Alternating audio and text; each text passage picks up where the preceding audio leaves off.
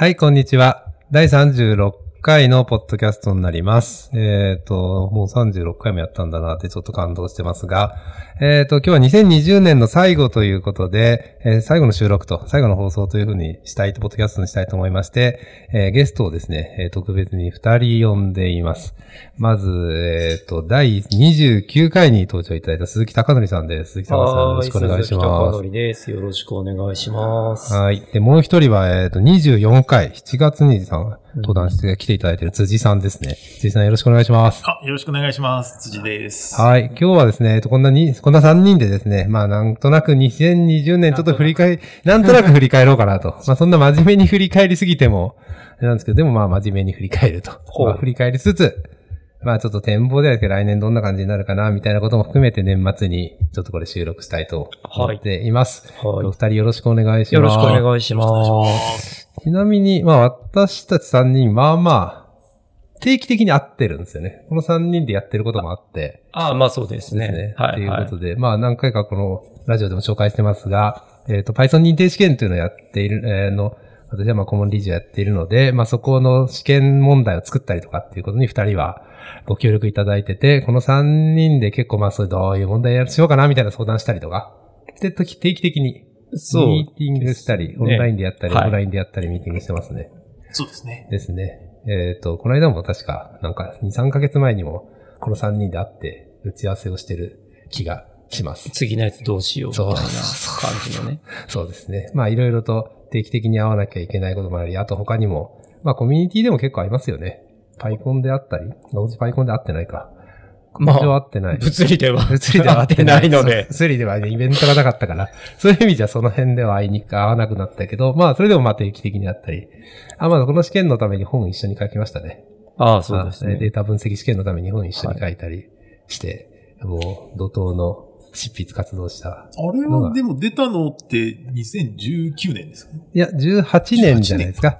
もう2年経ったような気がしますね。18年のパイコンだったような気がしますそう。あ、そうですよね。嘘。10、うーだそうで、18年のパイコンですね。ですよね18年のパイコンでやって、19年のパイコンでも打った記憶があるんで、2回打った記憶、気がしますね。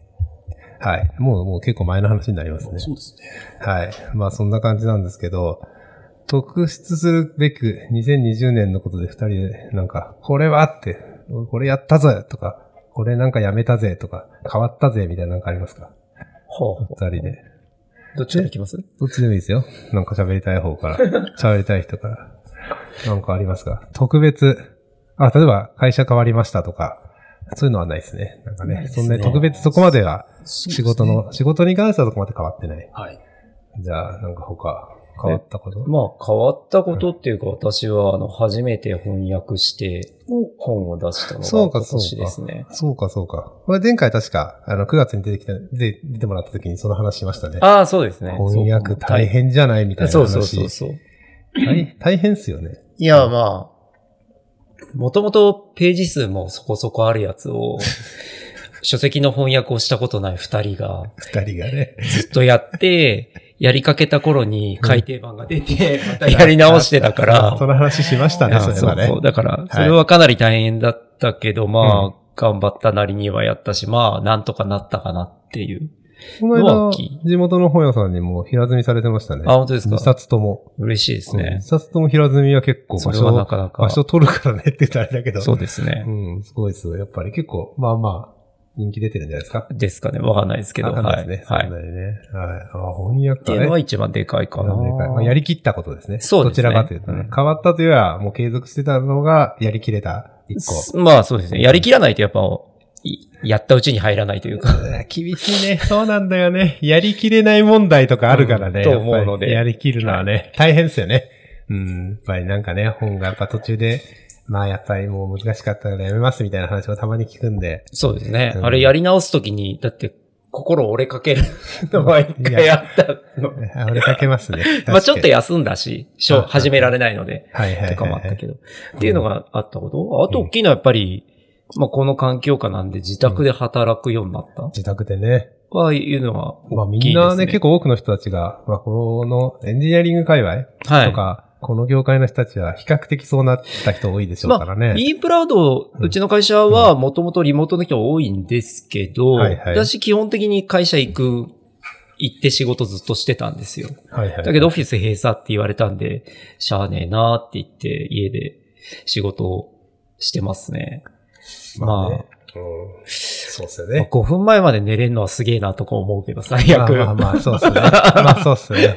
まあね、眠い目、眠い目こすりながら電車乗らなくていいってのありますよね。とかは、まあんそういうのはあるけど、やっぱり動かねえしなとか、なんかかい、そこまで家の環境は私は快適な方ではないから、そうなんだ。とかいうのは、うん、大きく変わったとこ大きくね変わろりましたよね。って感じかな。うん辻さん的にはなんか、大事件じゃないけど、事件じゃない、事件じゃなくてもいいんだ。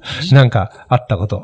事件はなかったですけど、今年やったので一つは、うんあの、サイパイジャパンっていうコミュニティをはいはいはいはい。うんで、まあ、あの、演奏とが結構主導してやってる感じではあるんですが、はい。なぜかなんかこう、コーチェアとか言って、はいはいはいはい。3人いる、はい。あの、チェアパーソンの一人に。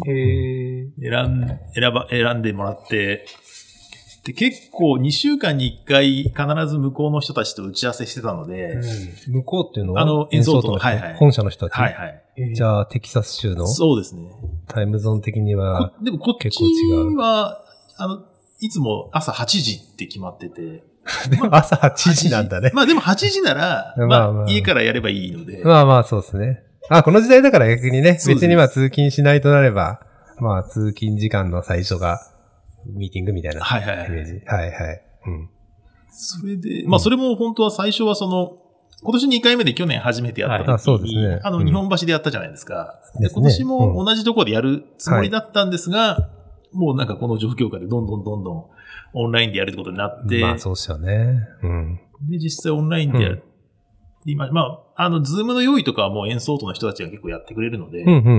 まあ、うんそう、実際的なことはあんまりやらなかったんですけど、うまあ、なまあ、ここで言うのもなんですけど、ちょっとやっぱ盛り上がりに欠ける気はします、ね。ねまあまあ、しょうがなくないっすか。うん。まあそこね、は。オンラインでうまくやるの難しいっすから、今、ね。すべてのイベントがこう、ずっとみんな試行錯誤してるとこだから、うん。そこはある程度しょうがないとは思うんで、うん。まあ、それよりも2週間ごとに何、朝ミーティングを英語でやってるわけでしょ？そうそう。結構大変ですよね。それは大変でした。それが大変ですよね。普通に大変じゃないですか。それは大変でした。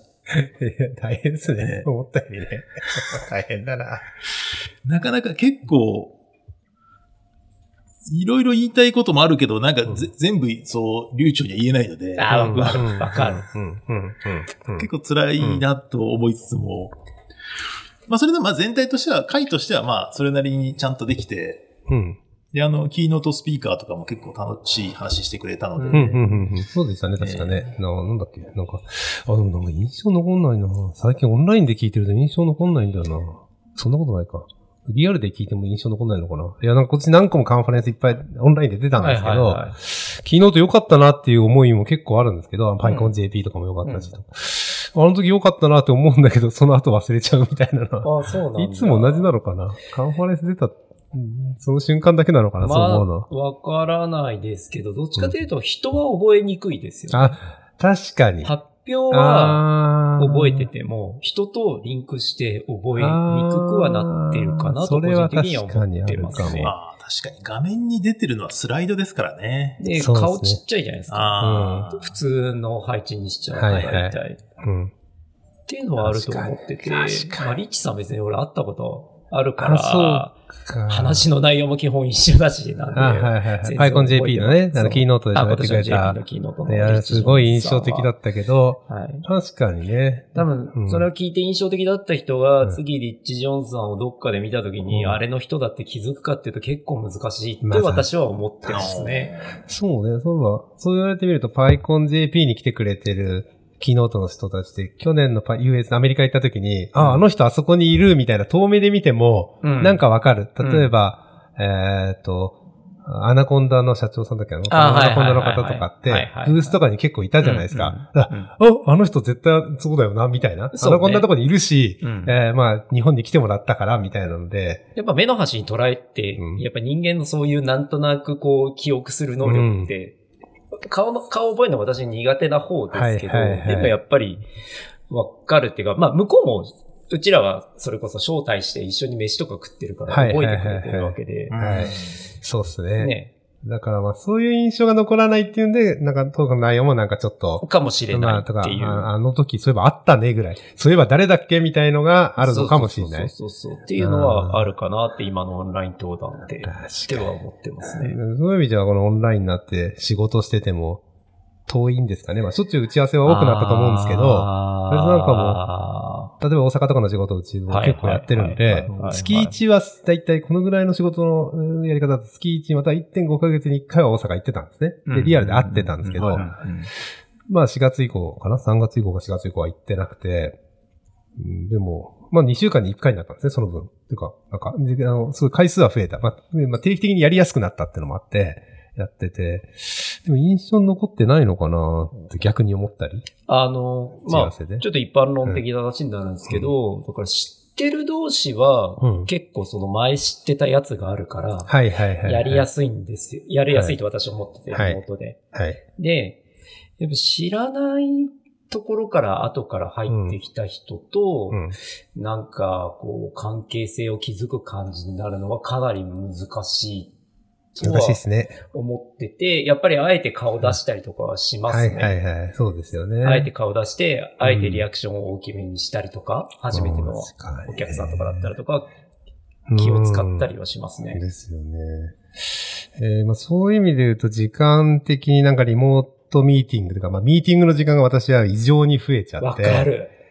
えー、なんか一番今年多くつ、何に一番使ったって、ズームの前にいるのが一番。時間長かったんじゃないかと。すごいわわかかる。りますよね。なんか、わかる。ねえ、結構疲なんれるんでか、そう。こんなにやんなやる必要あるんかってこう冷静になると思ってて。そうそうそうそう。なんかすごい埋まるんですよね。 Zoomミーティングのスケジュールそうしかも、が。 Zoomミーティングのスケジュールさ、5分前までミーティングしてたら、はい次のミーティング絶対入れれるじゃないですか。そう。入れれるなんかもう詰め込めるんですよね。そう。うん。で、そうなんですよ。詰め込めちゃうから、本当にずっとミーティング、ミーティング、ミーティング、そう、ミーティングみたいな。ミーティングだね。だから一番時間、2020年一番時間使ったのは私は多分 Zoomミーティングですね。寂しいことに。それは、まあ、仕事の中でどこに一番使ったかだから、うんまあ、それはすごい私もわかる気はしてて、本当にこんだけ必要なんかみたいなのは。気になってるのと、うんやっぱやっててもなんか、それだけじゃチーム感出ないよねとか、はいはいはいはいしないとみたいなこととか思ったりしてますね。えーじゃあ、まあそういう意味で仕事のやり方は、まあ自宅、高橋さんの場合自宅に変わり、少しそういうズームミーティング、私もそうですけど、私も自宅ベースですけど、えーに変わり、そういう工夫を、オンラインならではの工夫考えるみたいなのは結構やってる感じうんですかね。えー、ついさんとこも、ついさんもリモートなんですよね。そうですね。私もほとんど最近大学行かなくなっちゃいましたね。ですよねあの、実験する人は大学行かないと何もできないので。ものがないから。そうそうですね。結構、あの、だからラボでは、ラボ内では人は、あの、回復しつつありますけど、うん私もともとあの、コンピューターでしか何もしない人なので、はいはいはいはいそうすると別に、あの、データさえあれば、どこにいてもできるのは変わりないので、はいもう家になっちゃいましたね。ですよね。うん例えばそのラボに新しく入った人とかいたりしないですか？あ、そうそう、そうなんですよ。で、それ結構だ、かわいそうで、ちょうどこの4月から、うん台湾からの留学生が2留人学生か。かわいそうだ。はい。で一人はリアルで会ったことありますけど、うん私もう一人はリアルで会ったことなくて、はいはいはい。日本にはいる。いいる、いるらしいんで。あ、あいるよかったですね。まあ、いて、い、まあ、タイムゾーン近いから、いなくてもなんとかなるだろうけど、いた方がなんかやりやすそうですね。そうそうまあ、そのラボのミーティングとかでもちろんズ、 Zoomで顔は出てるから、うんうん。まあいる、顔は知ってるんですけどね、うんで、日本にいるらしいけど会ったことはないっていう。うん。あ、そうそうそう。 Zoom、リモートミーティングで思うのは、うん。その人のサイズ感全然わかんないんですよ。あうんあ、確かに。うん。みんなあの、ちょっと肩口から上ぐらいしかないじゃないですか。はいはいはいはい。だからその人は、180センチなのか150センチなのか、サイズ感はね、とかね。カメラの位置とかによってちょっと変わりますよね。どうとでもなるからうん、全然わかんないんですよね。うんだから会ってみたら、お、でかいんだなとか、はいはいはい。あ、あるかも。確かに。みんな横にタバコとか置いてほしいけど。顔顔の横に それ顔の大きさだけじゃわかるのは。そうなんだよね。全体のさそうそうそうそうやっぱ、顔の大きさだけ分かってもしょうがないんだよね。歩き方とかさ、動き方って癖があるじゃないですか。はいはい。そういうのなんか覚えたりとか、ああねいう感じの人だなって思ったりってありますよね、やっぱりね。そうそうそうそう。そうなんだ。そうそういうのもあってやっぱ人がわかんない、わかんないっていうかなんかふわっと認識できないみたいな。うん。そうなんだ。そう。ちなみにまあ私は、えっ、と、えー一番頑張ったのはこのポッドキャストですかね。36回。プラス、ちょっと別のやつを6回か7回ぐらい撮ったやつもあるので、はい。40何回やったみたいですね。40何放送あるらしいですね。今え回。それはかなりやりましたね。頑張りましたね。それはかなりやった。まあ、ゴールデンウィークに短いやつの、 Expert Python、Expert Python ああ、なんか自分でなんかちょっと紹介するエみたいな。フェクティブエフェクティブか。Python か。エフェクティブ Python の一章ずつを10分ぐらいで紹介するっていうのを、はいはい。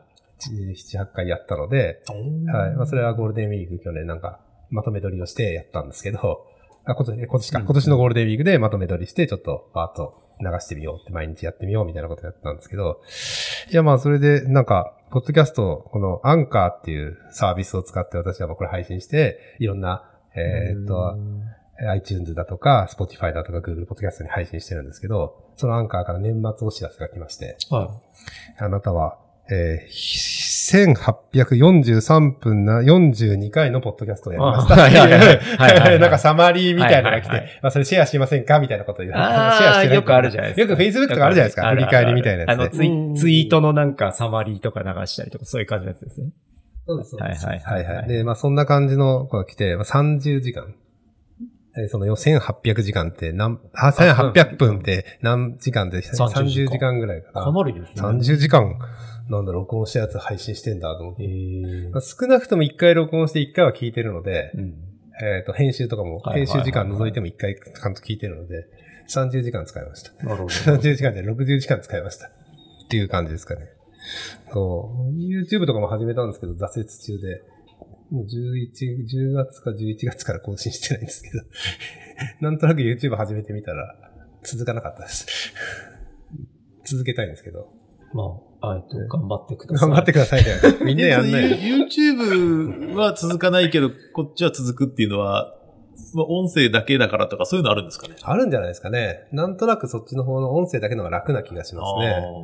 なんか、わかんないけど、なんか。え、なんか落だってちてきたマイク YouTube がの方って、だって、映像にキャプション入れたりとか、まあ多少なりともやると、多少ねやっぱそれは確かにね大変でしょって私は思います。カットして繋げるだけじゃないっていうか。そうそうなんですよ。案外ね、めんどくさい。大きな違いがあると私は思います。うん。案外めんどくさかった。いや、でもまあ、もうちょっとやってなんか動画撮りためてるんですけど、はい。全然撮りためてるだけ。撮ってるだけで、あの、ハードディスク消費してるだけですね。まあまあ、そういう人世の中にたくさんいる。たくさんいるんで、はい。まあ、そんな感じです。すいません。はい。あまあまあ。それに被せると、うん私あの会社で社内ラジオっていうのを始めたんですよ。社内向け？社内向けです完全社内向けで、あ、やっぱりその、発端は、なんだっけな、なんか、うネットで見て、こういう社内ラジオっていうのをやってるっていうのを、なんかノートかなんかに書いてるやつ見て、あ、ちょっといいなと思って、で、こういうのやろうと思うんだけど、どう、どう思う？みたいな話を振って、まあ、確か、まあ、 Slack に雑に振って、別にそんなに反対なかったし、まあ、やってみようかなって言って、私ともう一人がパーソナリティになって、うん。一人を基本的にはゲストで呼んで、うん。で、その人に、あの、仕事のことだったり、プライベートのこととかを聞いてっていうのを昼の時間にやる。昼休みとかランチタイムにやる、ランチタイムとかにやって、でも、35分ぐらい。放送っていうか、その聞けるのは、社内の。社内の人だけだから社内の Slack に Zoom のリンクを投げるから、うん案件の話とかもそのまんま、まあそのまましちゃ喋ってもらう。はいはいはいはい。っていうまあ、NDA とかそんな気にすると大変なんで、そうそうそうそうそうこれを言っていいのかなじゃなく。そうそうそうどっちかっていうと、うん目的は、あの、こういう人がいるっていうのを、こう、うっすらこう、ちょっと知っていくとか、で、アーカイブ取っとけば、後で、なんか、い一緒になった人のこととか見たりできるかなと思って、うん MP3 置いといてとか。やって、っていうのをさ、1回が35分ぐらいはい。と、ランチタイムで、2週に1回おー、結構やってますね。10回ぐらい。はやったかな。えー、一人のゲスト。二人のパーソナリティ。に一人のゲストでその人について質問して質問して聞いて。あの、用意しした質問するのと、はい後半は聞いてる人からフォームに質問してもらって、ライブで聞く。うんうんあ、フォームからうん聞いてる人が、んに、ここにフォームあるから、うん聞きたいことを入れて入れてくださいってお願いして。あ、じゃあ、あ、大体みんな当日入れるんですけど、あ基本的に。にじゃあ生放送ってことなんですか？あ、そうです、そうです。ごめんなさい。うん生放送です。生の方が反応があるので面白いんで。その場で。じゃあフィードバックもその場生で聞ける人はうん。生で聞いてねって言って、まあ十何人とかが Zoom に入ってきて、うん。3人がただ喋ってるのを聞いてる。おうん。ーあといいのは最初に、あの、社内ニュースっていうのを、その元になった記事のテンプレにもあったんで、社内ニュースとか入れるの結構いいなと思って。社内ニュース。最近会社であった何か、例えば、えっ、と、冬休みが何月何日から何月何日ですよ、うん。みんな間違えないでね、みあたいなことが言うと、こう、ああ、せやな、みたいな感じになる。るのは結構いいな。確かに確かに。そろそろこれ出してね、とか。あ、そうそう、年末調うん整がと年末調整か。出してね、そうとか。そうそうそうそう。まあ会社にいればね、結構みんなやんなくちゃみたいなのあるけど、その、ね、毎回メンションして言うのもうざいしね。そうなんですよ。そ なのでまあ別に全員で届くわけじゃないんだけど、うんまあきっかけとしてそれ入れるのもまたメリハリあっていいなとうん。確かにね。そうだそうだって思うね。で、この間、年末に、うん。年末、あえっと、年末の時に、うん。あの、座談会にしたんですよ。そのフォーマットじゃなくて一回、猫座談会っていうのやったんですね。で、うんパーソナリティには一人が猫飼ってて、あと他に二人猫を飼ってる、猫。うちのメンバーの人はいがいて、はい三人がお互いのこう猫質問をする。あれってどうしてるんですかとか、猫質問。猫に関すそれ、る質問。それ猫にが好きな人以外聞聞かないんじゃないそれ。いやでもさ、猫嫌いな人ってあんまりいなくないですか？まあ少なめだね。で、結構、やった感触としては、緩くて面白かったんですよ。そういうことね。そうそうそうんなんかまあ特別って、そんな、その人を、えー、フォーカスするんじゃなく、あーまあもうちょっと雑に、ねなんか別なところが話題になるからうん、ちょっと切り口として面白かったし、その中で、その3人で話してる感じとかも、うん。結構よかったから、あ、これ座談会ちょっとちょいちょい挟もうかなって、最近は思った。いました。あの、だだから、一人に聞いていくのをやりつつ、うん。何ヶ月かに一回、なんかテーマで、うん。座談会挟むのはちょっと面白いかなってそうなんだまだ、結構まあ面白かった。まあじゃあ会社の方もそういう工夫しながらちょっと変わっていくしかない、変わっていってるっていう感じですね。まあ、そうですね。そうですね。ううんん確かにね。なんか、あれなんで、ちょっと、なんかあれなんてじゃないか。うんついついね、なんか繋ごうと思って繋ぎ言葉が出なくて、なんかあれなんでって。大変ですよね。で2個の脳を使うみたいな感じですよね。すごいわかりますね、それは。そうそうそう私もやってるから。そうですね。はい。いや、えっ、と、ちょっと、えっ、と、せっかくなんで、あの、本当に真面目な振り返りをちょっとしようかと思って、はい。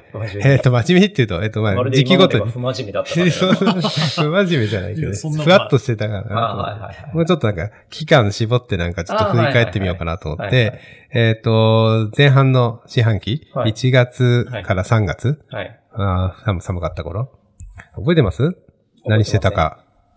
何してましたか？えー、あの頃は、会社に毎日通ってましたね。私はそうですね。いや、私も通ってたと思う。私は3月までは毎日、まあ基本的に普通に仕事する日は通ってたかな。うんなんか後半3月の後半になって車で来る機会を増やしたりとかはしてたような気がしますね、私自身は。あの、まあ電車ね、まあその満員電車にっていうリスクみたいなことを言われたりとかしてた頃だったんで、うん、ですかね。ぐらいで、3月は普通、1月とか全然普通でしたね。まあだって Python ミニアッカソンやってたし。Python ミニハッカソン雪山合宿普通にやりました雪よね。山合宿は普通に1月やって、うん2月の PyHack も普通にやって普たんで。通にやってましたね、確かね。でこの2月はの EOL パーティーもだって普通にやりましたよね。いや、でもあれ EOL 結構パーティーギリギリ、あギリギリしたって感じでしたよ。そう、2月なんですよね。その Python 2のエンドオブライフパーティーって、ぐあし渋谷の Google で2月にや、2月の十何日とか、20日ぐらいにやったんですけど、その時にはすでに、えっ、と、海外から戻ってきた人いませんか？アンケートが主催者に来た。あ、そうでした。来ました。来ました。あそうでも、あの直前、うん2、3日前に来ました。っおーていうぐらい。じゃあもうそこ、その辺から徐々にって感じなんですね。いや、その時はね、結構やれたのはラッキーだったぐらい。あーだと思ってますね、今考えると。ちなみに私が主催したリアルな、えっ、と、オン、オフラインイベント？オンラインじゃない、オフラインイベントはこれが最後ですね。あ、この EOL パーティー。EOL パーティー最後。あーその翌週にあった、あーこれは主催ではないですけど、OSC、オープンソースカンファレンスがオンラインに変わってう、んそこからパタパタパタっとオンラインになったので、登壇したのもこれが最後。登壇はしてないですけど、司会しかしてないですけど、その時。ちなみにこの EOL パーティーの前日と前々日がデブサミ。目黒のデブサミ。あはいはいはいはい。でそ、の時のデブさんには？マスクを全員に配るとか、頑張るっていう感じでどういう風にしたらいいだろうってみんなで考えて、えー消毒液が置かれ、えーマスクが置かれうん、マスクしてない人にはマスクしてくださいというアナウンスをし、っていうのが1日前なんですよ。はい私登壇、登壇だったんですけど、この時1日前登壇って、いやーギリギリで、ギリギリでしたね、みたいな後になってみると。うん。まあそこからできてないので、デブサミもオフラインでは。そうですね。オンラインですね。だからまあその時がまあ懐かしい感じ、私は。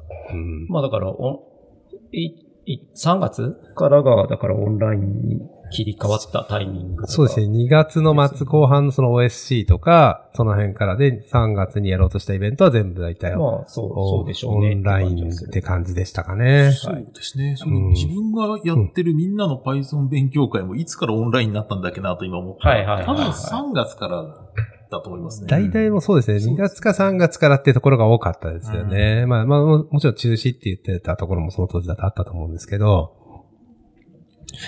で、まあ雪山合宿は、まあ普通に行って、で、なんときは別に、まあそこまでじゃなかったんで、全然なんか、普通だったんですけど、あの時の思い出は、えー日本語ができない参加者がたくさんいたので、そうだそうだ。英語で頑張ってアナウンスを、私が、まあ大体私が、その宿の説明とか。メンバーの方が結構いらっしゃって。い、もともとあの、エンゲさんにいる土井さんとかヨナスとかがはい。合宿は常連なんですけど、うん。多分その紹介みたいな感じで、アイスカンダル、とかもよく来るんだけど、はい。あの、他のメンバーも、ああ、ちょっと滑りたいな、みたいな感じで。あの、つって、ああと、ね、シンガポール出身でスキー、雪とかほとんど見たことないんで、とあかスキーやってみよう、みたいな。うん感じで来られた方々が、日本語皆さんどうですかねって聞いたら、全くできない人から、ちょっとできる人から、まあ、ちゃんとですごいできる人とか、いろんな人いるんですけど、そうなるとね、やっぱり、ちゃんと英語でドキュメンテーション用意しようっていう、ちょっと頑張らなきゃいけない。あーまあ、それはまあ、ほとんど私じゃなくて、はいはいえっ、と、神沢さんが、神沢さんがねそう、神沢さんがほとんどやってくれたんですけど、あり。なんですけど、まあ、当日のアナウンスは私が強引に英語で頑張るっていうと、みんなで助けてもらう。結構面白かったのが、うんあの、最初、飯、あ晩飯？初日の晩ご飯食べた時、みんな自己紹介一回するんですよ。はいはいはいちょっと収まったな、みたいなタイミングで。で、どっちの言語でもいいよっていうルールにしたら、はい。あの、日本人が拙い英語では自己紹介をし、うんで、外国語が母国語の人は拙い日本語で自己紹介するっていう感じの人もがちょっと面白かった。なんか優しさがいいじゃないですか。そう、そう、そう。人類が平和になれるそう、感じ。そう。すごい良かった。そうですね。あの、みんあな、別に全員じゃないんだけど、はい結構そういう風にトライしてやってくれる雰囲気になったのがちょっと面白かった、面白かったですね。その別にあの、まあ、日本語が続いちゃったから私も日本語とか、私は英語とかそんな考えなく、まあ私はどっちでやりたいとか、まあ私はもう英語できないから日本語でやるっていう人もいれば、まあもちろん英語しかできないから英語でやるっていう人もいるんですけど、はいはいや面白かったですよ、結構。面白かったですね。面白かったよ、結構ね。なかなかないチャンスうんですよ。うん。なかなか大変でしたけどね。まあ、あの、宿のオーナーが、毎回大体行くと、おい、みんなこういう風にするんだよってちゃんと言うのが、ほとんど喋らなかったですね。オーナーちょっと喋りにくそうだった。すっごい喋りにくそうだった。まあまあまあまあ、よろしく、いつも通りよろしく、みたいな感じで。いつも通りにやってね、誰かがね、伝えればいいのにね。誰かが翻訳するんでって思ったんだけど、そういう感じでしたねちょっとそういう感じはありましたね。あったあった。はい。まあまあ、うんでも面白い思い出ですけどね。面白い思い出ですね。本当に、うん、なかなかね、ないし。で、みんな結構ね、スキー頑張る人と、初めてスキーやる人たちはやっぱりね、苦労して、あシーター行ってすぐなっちゃう人とね、いろいろいますけど。まあ、そりゃそうだ。それはそうですそりねゃそうんなかなかね、いきなりスキーって難しいんで、ですけど。いやー、そんな感じに、1月2月は全然普通だったんですけど、あ、そうそうそうそう。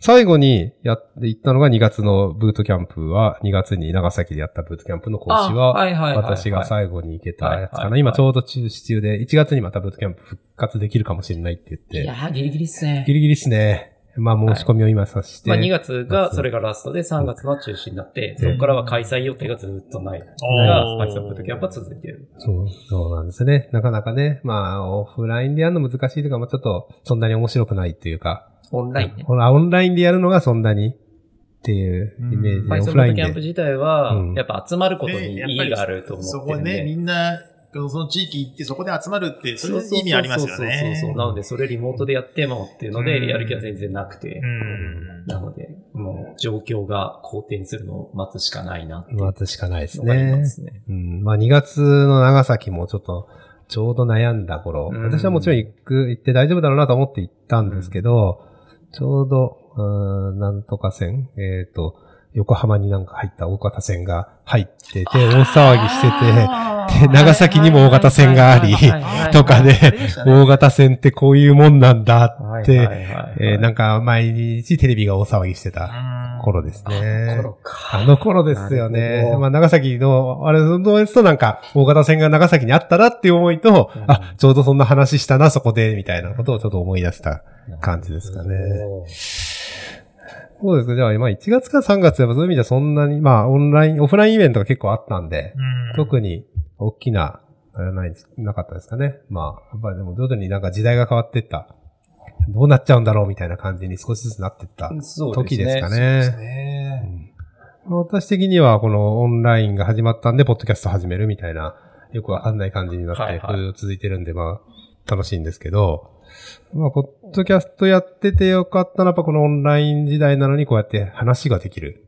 話を、まあ、まあ、真面目にその、いなんか、アジェンダがあって話さなくていい話し合いってなんか話って、雑談みたいな感じで話せるのがいいかな、ポッドキャスト。ある程度のアジェンダはあるんですよ。はいはい。そんなに、これを決めなきゃいけないっていう打ち合わせじゃないので、別にゴールないでゴす。ールないんで、ま あゴールが、まあ、ミーティングってやっぱなんとなくゴールを設いや、それはそうでしょ。するじゃないですかネクストアク。ションとか決めなきゃダメでしょ。 TODO とかってやるけど、そればっかりじゃ辛いじゃないですか。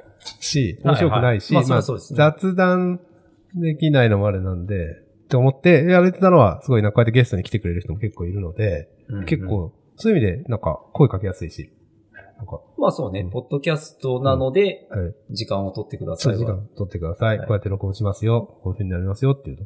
なんか、あのやってくれる人もいるんで、ありがたい限りで。あとあれですかね、まあ、結構深、深めの話ができるというか、その人のそういうの知らんかったわ、みたいな。それもありますね。あの、うわ、なんか最近どうしてんのっていうだけじゃ、ポッドキャストにならないので、うん。やっぱりじゃあ、例えば技術の話で言ったら、なぜその技術選択したかとか、うんうんあそういえば、その前バックグラウンド的にどんなのがあったのとかってうんうん話聞くと、え、そんなの得意だったのって思うことはありますね。ですよね。んそういうところは結構いいのかなって。やっぱ飲みだとそんな話しないじゃないですか。あ、忘れちゃう忘れちゃうしねあ。飲みだとね。記録しないから。記録しないしね。確かに確かにあと まあ結構なんか雑めっちゃ、めっちゃ楽しかったわ、で終わる。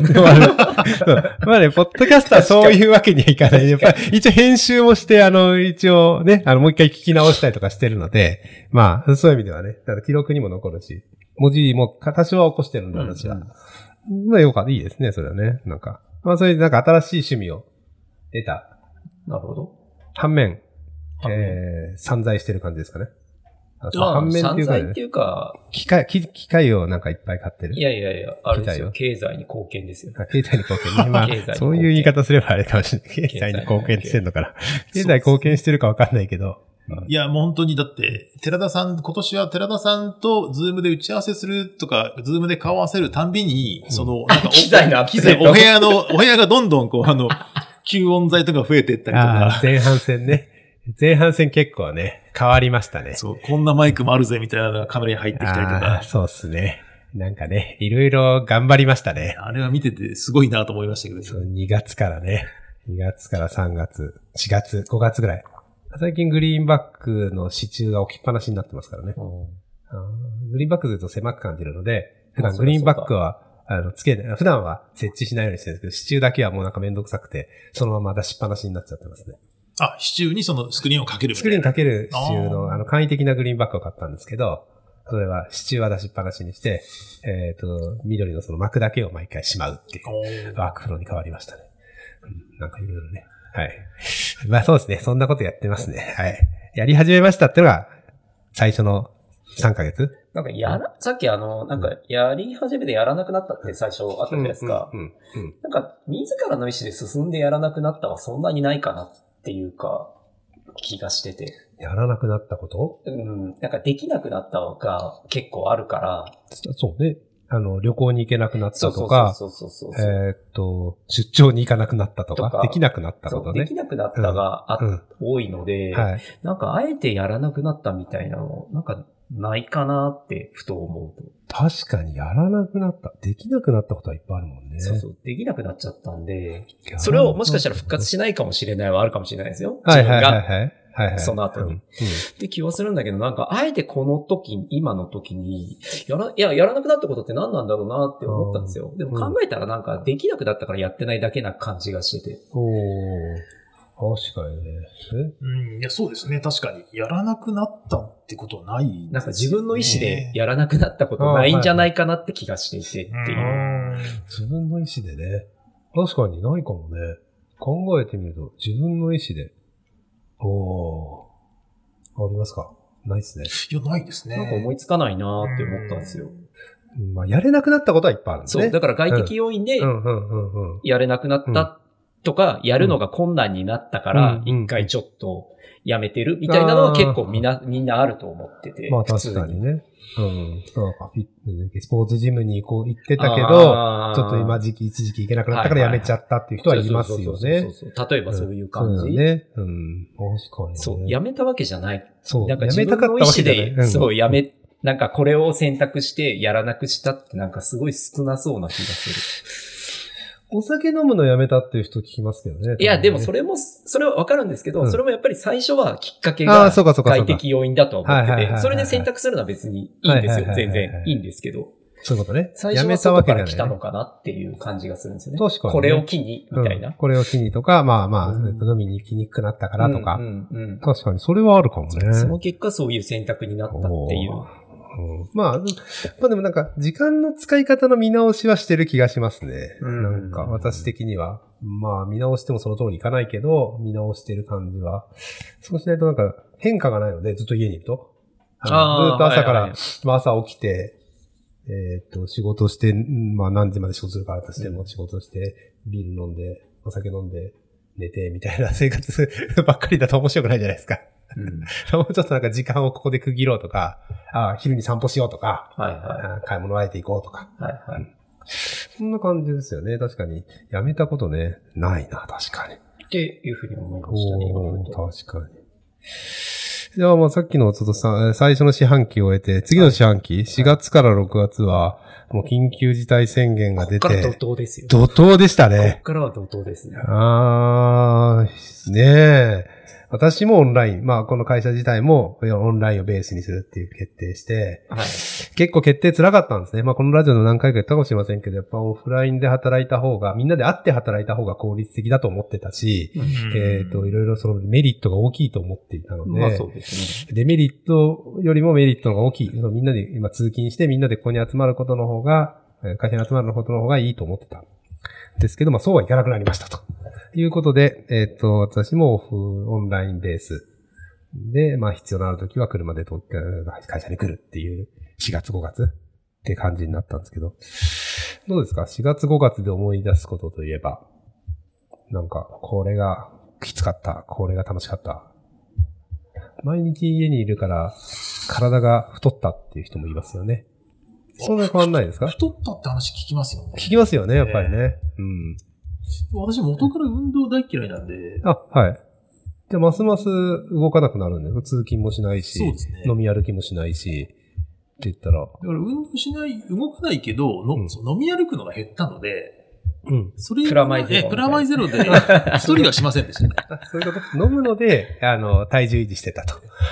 飲んで最後ラーメン食べちゃうとか、そういうことはもうなくなったのであ、あ、ラーメン食べちゃうんですね。食べちゃいますね、結構ねんですね。。ああ、若いっすね。あいいですね。若いな。食べないですね。私も昔は食べてましたけど、食べれなくなったんで、もうね。ですけど。そうですよね。え高根さん的になんかあります？え私は4月5月は、でかいですよ。ん？二つの大きなイベントがなくなったんで。お二つ？まず一つうんは、US パイコンのオンライン化。そうですよね。です。4月の。4月もうほんとギリギリまでアメリカ側は悩んで、なんか日本の方が先行してたんですよね。うん。あの、コロナの影響、う病、ん。かかってる方って。うん。で、アメリカはその時に結構じわじわ伸び始めてきて、そうか、そうか、うん。そうですね、うん。確かに。後ろ、後ろ倒ってたので、ヨーロッパとかはで、やばいやばいやばいってなって、どうするどうするって結構ギリギリまで、あの、主催してる団体は悩んで、うん。結構直前にオンラインしますなって、うん。えっ、と、私の登壇が消えました。あ、今消えました。消えたとかね、ねリアルでね、幾度物理もね。登壇が消えたので、はいはいはいはい YouTube で録画して送るって、あ、こんなん誰も見ねえわって思って作って送りましたよ。ね。さあ、悲しいね、そこはねあやって。ましたよね、そういえばね。はい。という悲しみの記憶はいが、はいはいはいまず大きな一つ。はい。もう一個？もう一個はうん、演奏会がキャンセルしました。あー。演奏会ね、はい。毎年2回ぐらいやってるそうですね。私、吹奏楽入ってて、春と秋に演奏会やるんですけど、春の演奏会は、うん。会場側がもう閉めるになったのかな、はい。確か、ホールがもうダメになって、まあ、あの時期はそうだよね。そうですね。ホールが NG になったので、まあお金が返ってきたからまだいいんですけど、うん。うん。施設料。うん。で、えっ、と、まあ演奏会キャンセル、うんうんで、その後練習も何ヶ月かちょっとお休み。うんおー。みたいな感じ随分じゃあ、できなくなったことがそうです。増えた二そうですつ。。そうです。つできなくなっちゃったやつですねできなくなっ。ちゃったやつですよ。いや一番そこが悲しみのピークですね。ー、悲しみのピークね。US パイクは行きたかったですね。私もまあブース出そうとか、ね一緒にね、渡辺さんと一緒に行って、いろんなことやって、今年のは楽しいだろうなって、まあ去年行ってすごいいろんな経験してきて分かってきたんで、今年は楽しいだろうなと思ったら、まあね、ギリギリまで私も粘りましたけどね。まあ、でも粘ったというか、まあ、あの、開催が中止されなきゃ行くつもりでいたんですけど、うんまあ、開催中止になったんで、もちろん、えーえー航空券とか、ホテルとか全部キャンセルうん、しましね。したましたけどね。しょうがないですね。しょうがないでそす。うーん。まあ、大きかったですね、そこはね。手が上がった。あの時は辛かったな、そういう意味では。暇になった気がしましたね。もともと海外に行く予定でスケジュール組んでたし、ああの、会社に行く通勤時間もなくなったし、えー、なんか、あ時間は結構、持て余したわけではないんですけど、時間があったなっていう気はしてるんですけどね。あの時考えてみると。多分私はその分ずっと多分翻訳はやってたんじゃないかな、その時期はって気はする。定時後とかはほとんどやってた気がする。ちょっと見てみないとわかんないけそういうちゃんと活ど。動したような感じ？まあ、暇にはなんなかったっていう。そうですね。空いてる時間に進めないとやっぱ終わんないんで、うんうんうんまああの、お二人でも分かってると思うんですけど、そうっすね。時間、ね。時間にこうやらないと終わらないじゃないですか。終わらないですね。なのでですよね。なので、うんそうやってずっとやってた気がするなうんなので、毎毎日のようにカフェに行ってた気がする。あの、家で仕事して、はい。私家だと書けないんですよ、あんまり。なので、終わった後に、まあ、うん動かないのもあるから、散歩がてら、うん。池袋の方まで歩ってって、うんで、カフェに入って、うんで、バーって2時間ぐらいやって、また帰る。み帰たいなる。ことを、あとその移動の途中にある公園に行って懸垂するとかしてました。これ、すげえな。どういうこと？懸垂するんだ。懸垂、ストイックですね。懸垂をしてからカフェに行くとか言ってましたよ。すごいな。それはそれですごいな。え、辻さん的に、辻さん的にこの3ヶ月間、4、5、6なんか覚えてることあります？456の一番の大事件をさっき思い出しました。お、お、6月に猫が死んだんですよ。おー、そうなんだ。猫お飼いになっそう、あの、てて。飼ってて、はい。もう18歳なので、もう寿命、寿命なんですけど、はいはい。うーん。だいぶ可愛がってたので、あ、そりゃそうでしょうね。ね18年か、すごいな。であの、前からずっとその、飼い猫が死んだら私も死ぬってずっとみんなに言ってたんですけど、え、そんなこと言ってたんですか、うん。それはあの、おととい、あ、昨日かおととい、あの、弟がいるんですけど、私。うん。弟に久しぶりに、まあ、年末だからと思ってこう会いに行って、で、その猫が死んだ話をしたら、え、猫死ぬって言ったら死ぬって言ってたよね。死んでないじゃんって言われて。はいはいはいはい。詰められた。そう、詰められたんですけど、なんて返したんですか？その、いや、え、確かにそんなこと言ってたねって言って、その言ってたことを忘れちゃったっていう。ああ、忘れてたんですね。あじゃあじゃあいいです。忘れてた。ずっと思ってて、どうしようどうしようってヒヤヒヤしてたらどうしようかと思って。それか本当になんか、適当か。適当か。すいません。すいません。ね、そういう約束そんなに良くないやつそうですねだからそうはいかないもんですからね。もう次の子は買わない。そう、それくらい可愛がってたので、ちょっとなかなか次行く気になれなくて、まだなれない、慣れてないですね、半年。え、気持ちを引きずってる感じ。はいはいはあ、そうなんですえね。そっか。いや、でもあれですよ。えっと、いいこと言っとくと、はい気持ち引きずっちゃってると、その猫ちゃんが、あの、天国に行けないので、えそうなんですい。か？え、そうなんですか？あんまりそういう未練がましく思ってない方がいいですよ。せ生きてる人の方が。引っ張らない方が。えそういうもんなんですか？いや、幸せだったよって思ってあげる方がいいと思いますよ。本当ですか？なんか高則占いの館みたいになってきましたけどね。ありがとうございます。あんまり引きずらない。うんいや、猫が、あ、そろそろ行こうかなと思ってもなんか、なんか、シンゴがメソメソしてるなとか気にしたら困るじゃないですか。なるほど。え、でもじゃあ4月以降、まあ家にいる時間長くなったんで、猫との時間も長かったことは長かったね。確かにそういう意味では良かったですね。最後にいられてええそう、最後やっぱり調子悪くなっちゃうと、はいもう本当に結構大変なので、ですよね。そういう意味では確かに家にいられて、うん最後を見とれたのは良かったかもしれないですね。ああ、まあそういう、まあその、まあコロナいい面はほとんどないですけど、まあまあちょっとね。ええちょっとその不幸中のちょっとだけ幸いっていう。うん。そうですね。はい。あとは、どうですかね。6月、7月。私は4月かな ?4 月に、その2月に中止になったオープンソースカンファレンスがオンラインでやるっていうことが決まったんで、その時初めて登壇しました。オンライン登壇しましたね。はいはいはい。オンライン登壇ってもう、まあ私も何度もやりましたけど、この後。最初わかんなかったですね。誰も聞いて、一人で狭い部屋でマイクに向かって喋、画面に向かって喋るだけじゃないですか。うん。反響もほとんどない。うん。45分間喋りなさいって言われて、はいどうぞって渡されて、聞こえてんのかなみんな。わかる。わかるわ。かりますよね、なんかね。最近は随分慣れてきた気もするんですけど、それでもね、オンラインで登壇するって今までなかったんですけど、えやってますよね、今はね。比較的多い。あのいや辻さんは多い方じゃないですか？そうですね。自分のみんなの Python 勉強会でもやってますし、はい。あの、ちょっとなんか別の大学でちょっと教えてくれとかいう授業とかでも、はい、授業もオンラインで。で、はいはい。そうですよね。大学の授業オンライン化してますもんね。だいぶそうです。慣れてきましたよね。確かに。昔は本当に、何これもし全く聞こえてなくて、こう1時間自分が一人で喋ってたらどうしようとか思ったり。いや、うん思いますよね。なんかメーター触れてるかなとか、まあ YouTube で反応ないかなって見れるやつならいいけど、はいはいはい。そうじゃないものもあるから、そうじゃないっていうのは YouTube やんないものもあるから。うん。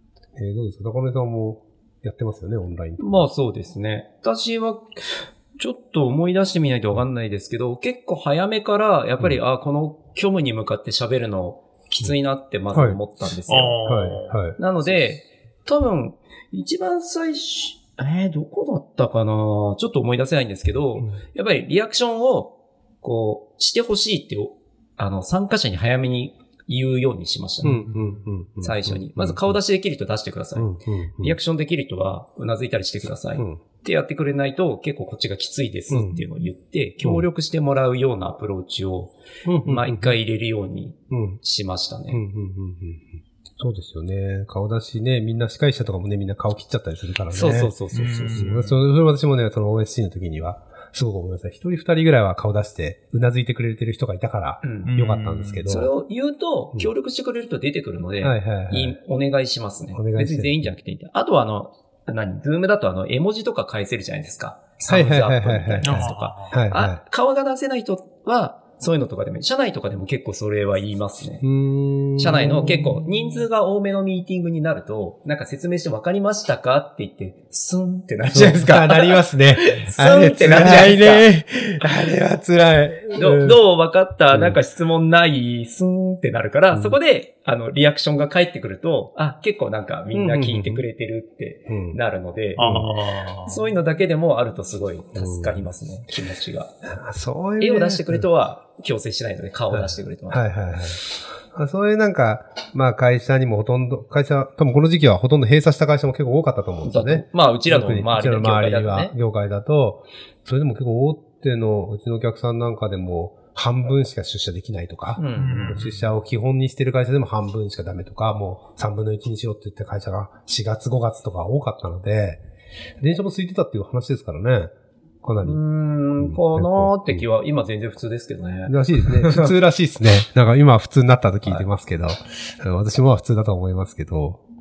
4月5月の話まだちょっとしても大丈夫ですか？お、まだありますいいですよ。あ、まあう、ん一番でかいのはうん私がうん4月5月の時に家飲みをほぼ初めてしたって感じ。おー家飲みね。あ、 Zoom 飲み会とかね。リモート飲み会が始まったね、この頃から。始まった頃なので、お店も閉まっちゃって。確かに確かに。で、多分その頃が一番初めてなので、そのえーっと、まず家の近所でいいビールが買える店はどこにあるんだろうってすごいこう、はいはいその散歩するっていうのがあったから、はい。カフェに行くときのついでに、うん。あの、いろんなビール置いてそうな店によって、ここにはあれが置いてる、ここにはあれが置いてるってこうチェックして回って、で、良さげなビールを買って帰るとかをやって、うん、うん、たのを始めたのが、その頃、うん、うんゲスト。うん。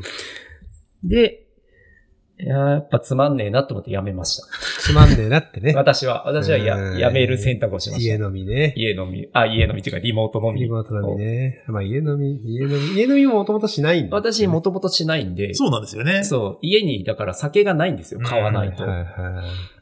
辻さんは家飲み。私は家で必ず飲むので、家でも飲む。今までも飲んで、はいはい別に変わ変わってないですね。はいあの、あ特に変わりなく家でも飲むと。で家にすごいたくさん酒はあるんですけど、はいはい。だからもう、でも、ズーム飲み会っていうのに初めてやったのは、そうですね。多分同じぐらいの時ですね。うん4月とか5ですよね月とか。うん。まあお店閉まっちゃいましたからね。そうそうあの、そうそう。ほとんどのお店が8時まで。でとか。そうだ。なんか一番すごい時そうだったじゃん。そうか、そうか。8時までしかお酒出しちゃいけませんってありましたあれはね。厳しかった、あまの瞬間は。あ、そうですね。うん、確かにね。まあ、ほとんどね、まあ、お店も閉めちゃってるお店も多かったから。で、家飲みは今でも辻さんはする。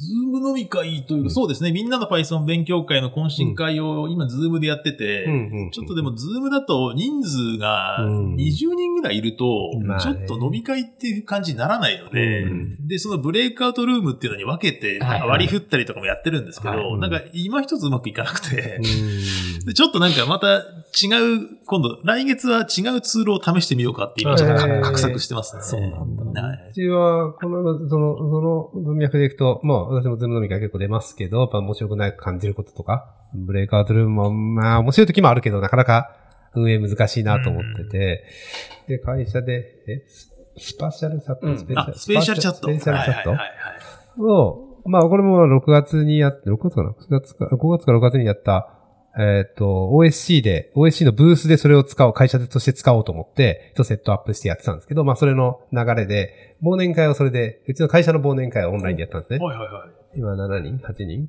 かな？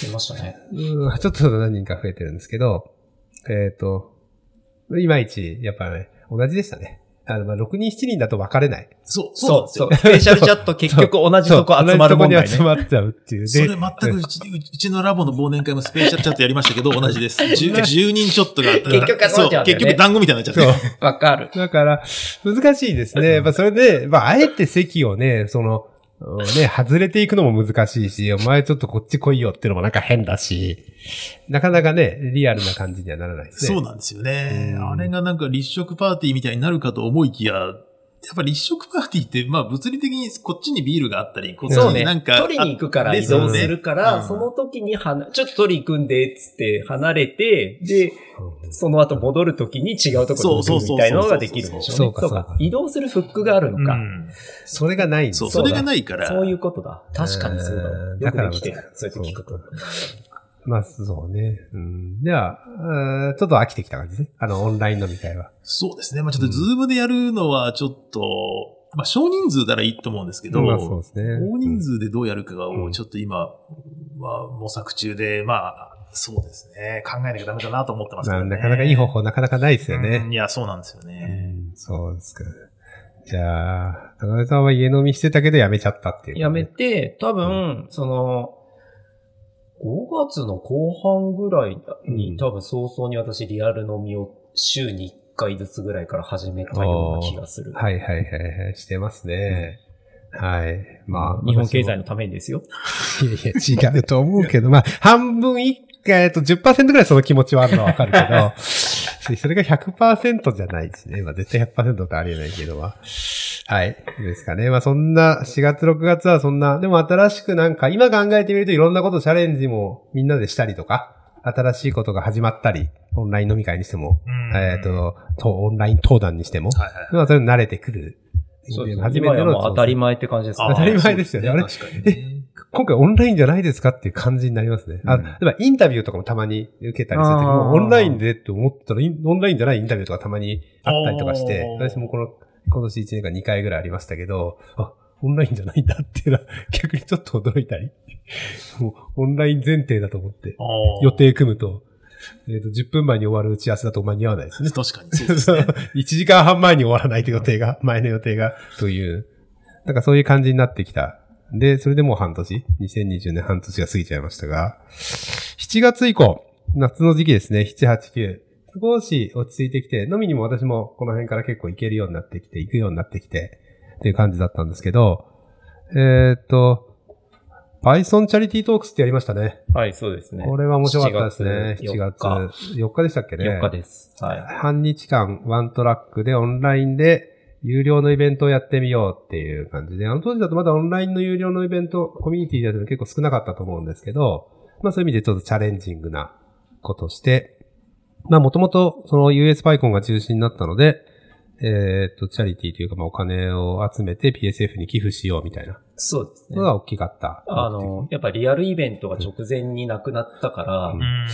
あの、多分ホール代は払わなきゃいけないとか、でもスポンサー収入は入らないとか、うん。あと物だな、多分、もう発注してるものとかあるから、日本だとあのドロイド会議がすごい大変多分だった同じような感じで、うん。直前でキャンセルすると、もう出てくお金はある程度あるので、うんおそらく単発では大赤字だったと思うんですよ。うん今年の US うんパイコンって。だし、収入はね、基本的に耐え、あの、ほとんどなくなってしまうから。そうですね。チケット収入もなくなるわけで。なくなったんで。だ PFS の、PSF あ、PSF か。うん Python ソフトウェアファンデーションですね。はあ PSF すいませうんん。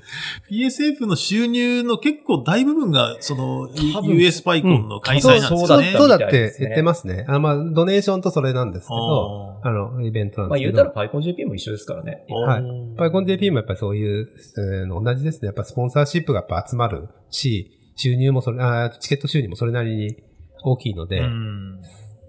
で、まあ、それがまあ US がなくなったんでっはい。て言って、ドネーションとかいう話がもうその4月5月ぐらいからあったので、はいはい。じゃあ、チャリティーやってみようって言って、やりましたと。まあ私が言い出しっぺになって、えっ、と、PyConJP のメンバーでやって、もうこのラジオでも何度か紹介したんですけど、えっ、と、11月ぐらいにようやく、まあ振り込みが終わりまして、っていう感じで、あアメリカへの。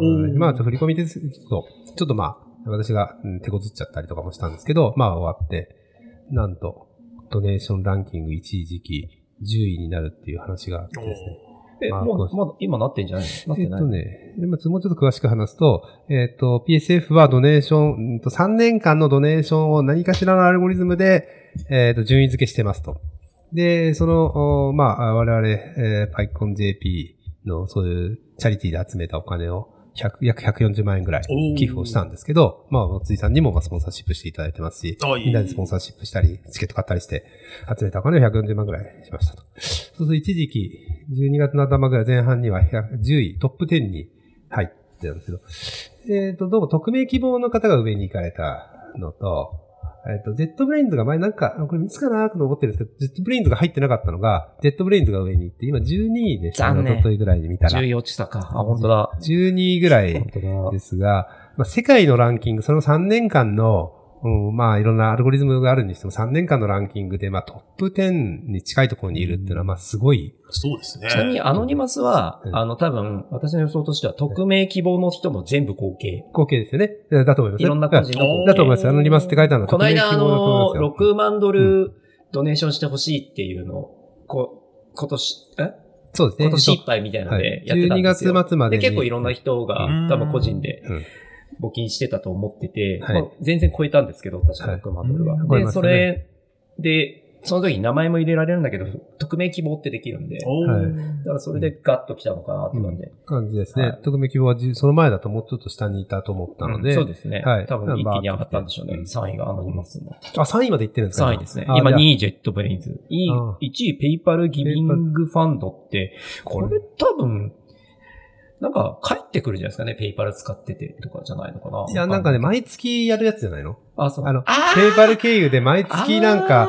ある程度の収入があると毎月落とせせるみたいなのがアメリカの人たち結構使ってる人たちがいて、でそこの収入は、例えばそこに入金があるのは、基本的には、例えば講師をした分だとかなんとかって決めといたアカウントを、まあ、なんか毎月そうやって定期的に入れるっていうのがあるらしいんですね。多分それだと思うんですよ、なるほど、なるほまあそういう意味でその企業っていうより個人の集まりなんじゃないかなとは思いますけど、なるほど、なるほど。まああの、直、まあその10位に入っていろんな、私もこの1ヶ月が12月になってそういうニュースが出てきてすごい嬉しかったんですけど、まあ、他のね、企業だと Facebook とか、マイクロソフトとか、まあ、みんな名だたる企業たちがトップにね。トップにいて、っていう中で、まあ、トップ10とかトップ12とかにいるっていうのはすごいなと思ったんですけど、まあ、やっぱ日本でそういうふうに、えっ、と、集められたお金をまとめて、えっ、と、目立てるのでいいなって思いは少しありましたね。うん。あの、やっぱり小さな金額で出して、下の方のランキングにいるのももちろん企業として意味があることだと思うんですけど、うんまあ、アジアの力とか、日本の力とか、このコミュニティとしてのね、見てもらえるっていうのは、どうしてもヨーロッパ、アメリカ中心のコミュニティ中心なのが、パイコン JP で日本は結構そういうチャリティーにもそういうの、チャリティーというか、そのドネーションにも貢献してくれてるって思ってくれるからと、そうですね。まさかこんな出ると思ってなかった。そうですね副次的な効果として良かったなってすごい私もすごい思ってよかますね。ったし、まあ他の国もまとめ、ま、真似したら面白いんじゃないかなってうん思うんですけどね。うんうん。で、まあそのイベント作るときには、まあ高根さんとかにも、えーかなり、えっ、と、皆さんにもすごい協力してもらったし、まあ、いろいろやったんですけど、まあオンラインで有料でやるっていう緊張感結構あったと思うんですけど、まあまあ、結構練習もしたし、練習めちゃくちゃして大変だった。準備とか結構真面目にやっ大て。大真面目にやって、いや、でもだからすごい見てる方としてはすごく綺麗というかスムーズというか。でしょ？ええありがとうございます。すごいなって思いながら見てあましたけど。の、白鳥は、あこう、水面下見せないんで、ね。あれめちゃめちゃ準備し、やりました。よ。やっぱ、あ、そ、なんていうか、オンラインで、投資でやる感じで慣れてなかったんで、みんな、うん。登壇者も含め、まだ慣れてない時代だったんで、うん。リハーサルとかもすごいやったし、うん。どういう風にしたらどうなるかっていうのを一通りチェックして、受け渡しとかも一通り全部チェックして、受け渡し練習全員してるんですよね。ここのタイミングで司会者から、司会者から受け取ってください、司会者に公開してください、えー画面はこうしてくださいみたいなマニュアルもあって。ああ、いや、それやんないとそうなんですよね。結構簡単にトラブルというか、簡単に変な時間ができちゃうんですよね。そうあれ、まああれみたいな。、わかる。まあ、あってもいいと思うんであっすけどね。てもいいと思う。うん私も思います。うんけどまあちょっとそういう一回作りをしてみようみたいなことをみんなで、私もまあそういうオンラインのそういうのにすごく興味があったし、オンラインでどうやったらき、えーっと、たまあオフライン以上にってことはないけど、新しいものとして新しい、なんか作るっていうのはすごい興味があって、で、なんかすごいそれができたのはすごい嬉しかったですね。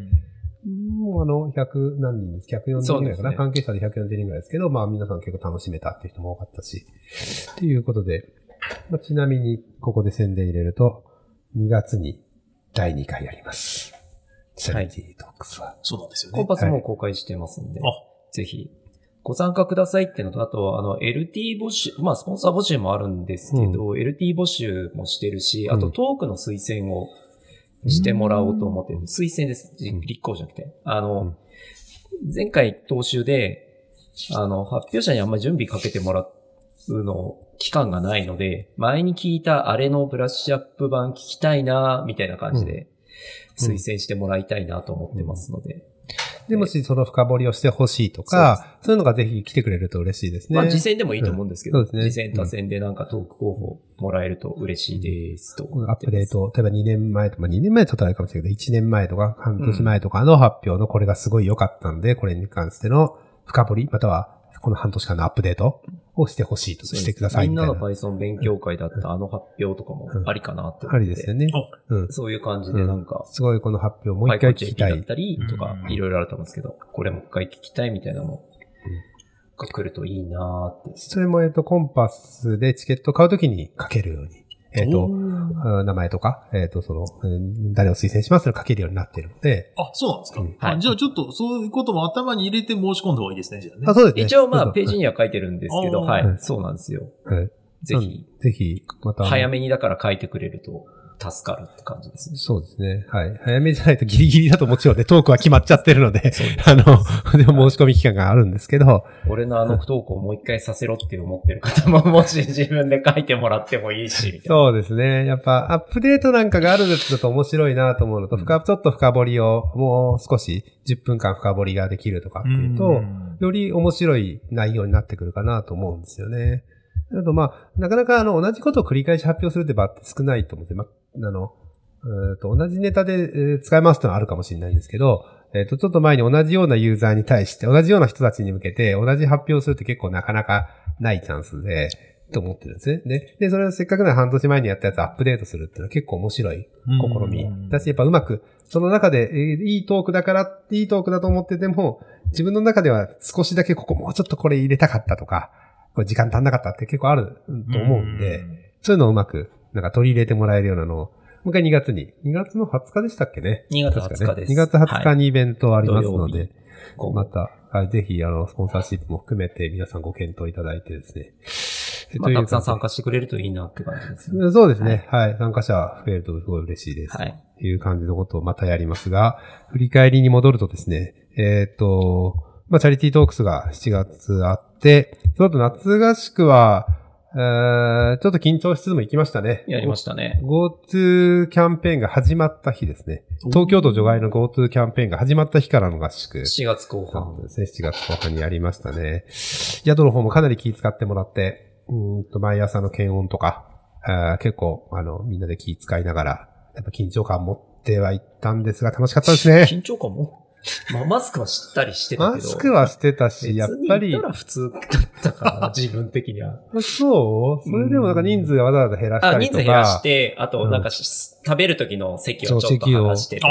減らしたりとか、もちろんね、この、えっ、と、大皿ではなく出してもらったりとか、ああ、そうですね。はいそういうのはやられてましたね。あと一部屋だけ開けといて、もし何かあった時は、熱が上がった人はその隔離部屋。隔離部屋用意する。って逆なんですけどね。隔離部屋じゃなくって、そこはもう感染してるかもしれないが、他の人がそっちに逃げるっていう、ああ、そうかそうか。形になるとか、うんもうそういうのも全部宿の方でシミュレーションしてもらって、まあ、それならやろうかって言ってやって、まあ、特に何も報告上がってないですけど、大丈夫だと思うんですけど、ね、ちょっとうん大変だったなと思いつつも、私は空いてる時に行きたいからって言って、1日長くしちゃったりとかしてあ、あ、はいはいはい。4泊したのかな、私は。あの、4連休の時、4連休の時だったんで。ああ。あれですよ。えっ、と、今はなき、東京2020が始まる時ですよ。ああ、そうかそうか。だから連休になってんですよね。そうそうそう体育の日がねですか、出てきてね。そうそうそうそう。あれですそう、よ。あの時ですね。あの時に行ってました。実際には空いてたんですけどね。いろんな全般的には空いてた時だと思うんですけど。はい。まあ、行って、はい。なんか楽しかったですね、あれもね。いや、楽しいですね。やっぱあの人数がリアルでいるのが本当久しぶりって感じ。久しぶり20人弱かうなんとかがいて。毎回だと比較的結構夜だとゲームとかする人多いんですけど、ゲームよりもなんかみんな話すのが一生一生懸命で。話してましたね、やっぱりね。やっぱそういうのに植えてたのかしてたんなじゃないかな。確かに確かにうんリアルで人と近くで飲みながら話すみたいな。まあ楽しかったですいやまね。普通にすごい。楽しいですね。まあそういうのができなくなって、本当にもうみんなできないな、みたいな時が、が続いた時だったと思うんで、うんまあちょうどいいタイミングで、って感じでしたね。まあ、私もそこで教わった Vue.js はものにしたんで、ああ。はい。あの、KY 先生。KY 先生にめっちゃ聞いてたよね。めっちゃ聞きましためね。っちゃめちゃ聞いてた。ずっと KY、KY、これ、これ、どうやってやるの？これ、もう延々ともう何も調べず聞くみたいな。ひどい。ひどい。ひどいよね。生徒としてはひどいね。逆になんか、あの、KY 自身は、あの、会社を立ち上げるか立ち上げたみたいなタイミングだったかあら、あの会社経営先輩の何人かにいうんろいろ聞けたのがなんか良さそうでしたね。そう。で、やっぱツールどうやって使いこなしてるみたいな話とかしてましたね。うん、こういうツールを使おうとか、まあそこはめんどくさいからこうしてるとか。うん。なんか、まあいろいろオンあの、オンラインのツールたくさん世の中あると思うんですけど、はいはいはいその中でどれ選択してるかとか、あ、その選コミュニケーション択してないかと。ツールとかコ。ミュニケーションツールいやいやじゃなくてなんかバックオフィス系ですそうそうそうかメールとか、あメールサーバーどうしてるとか。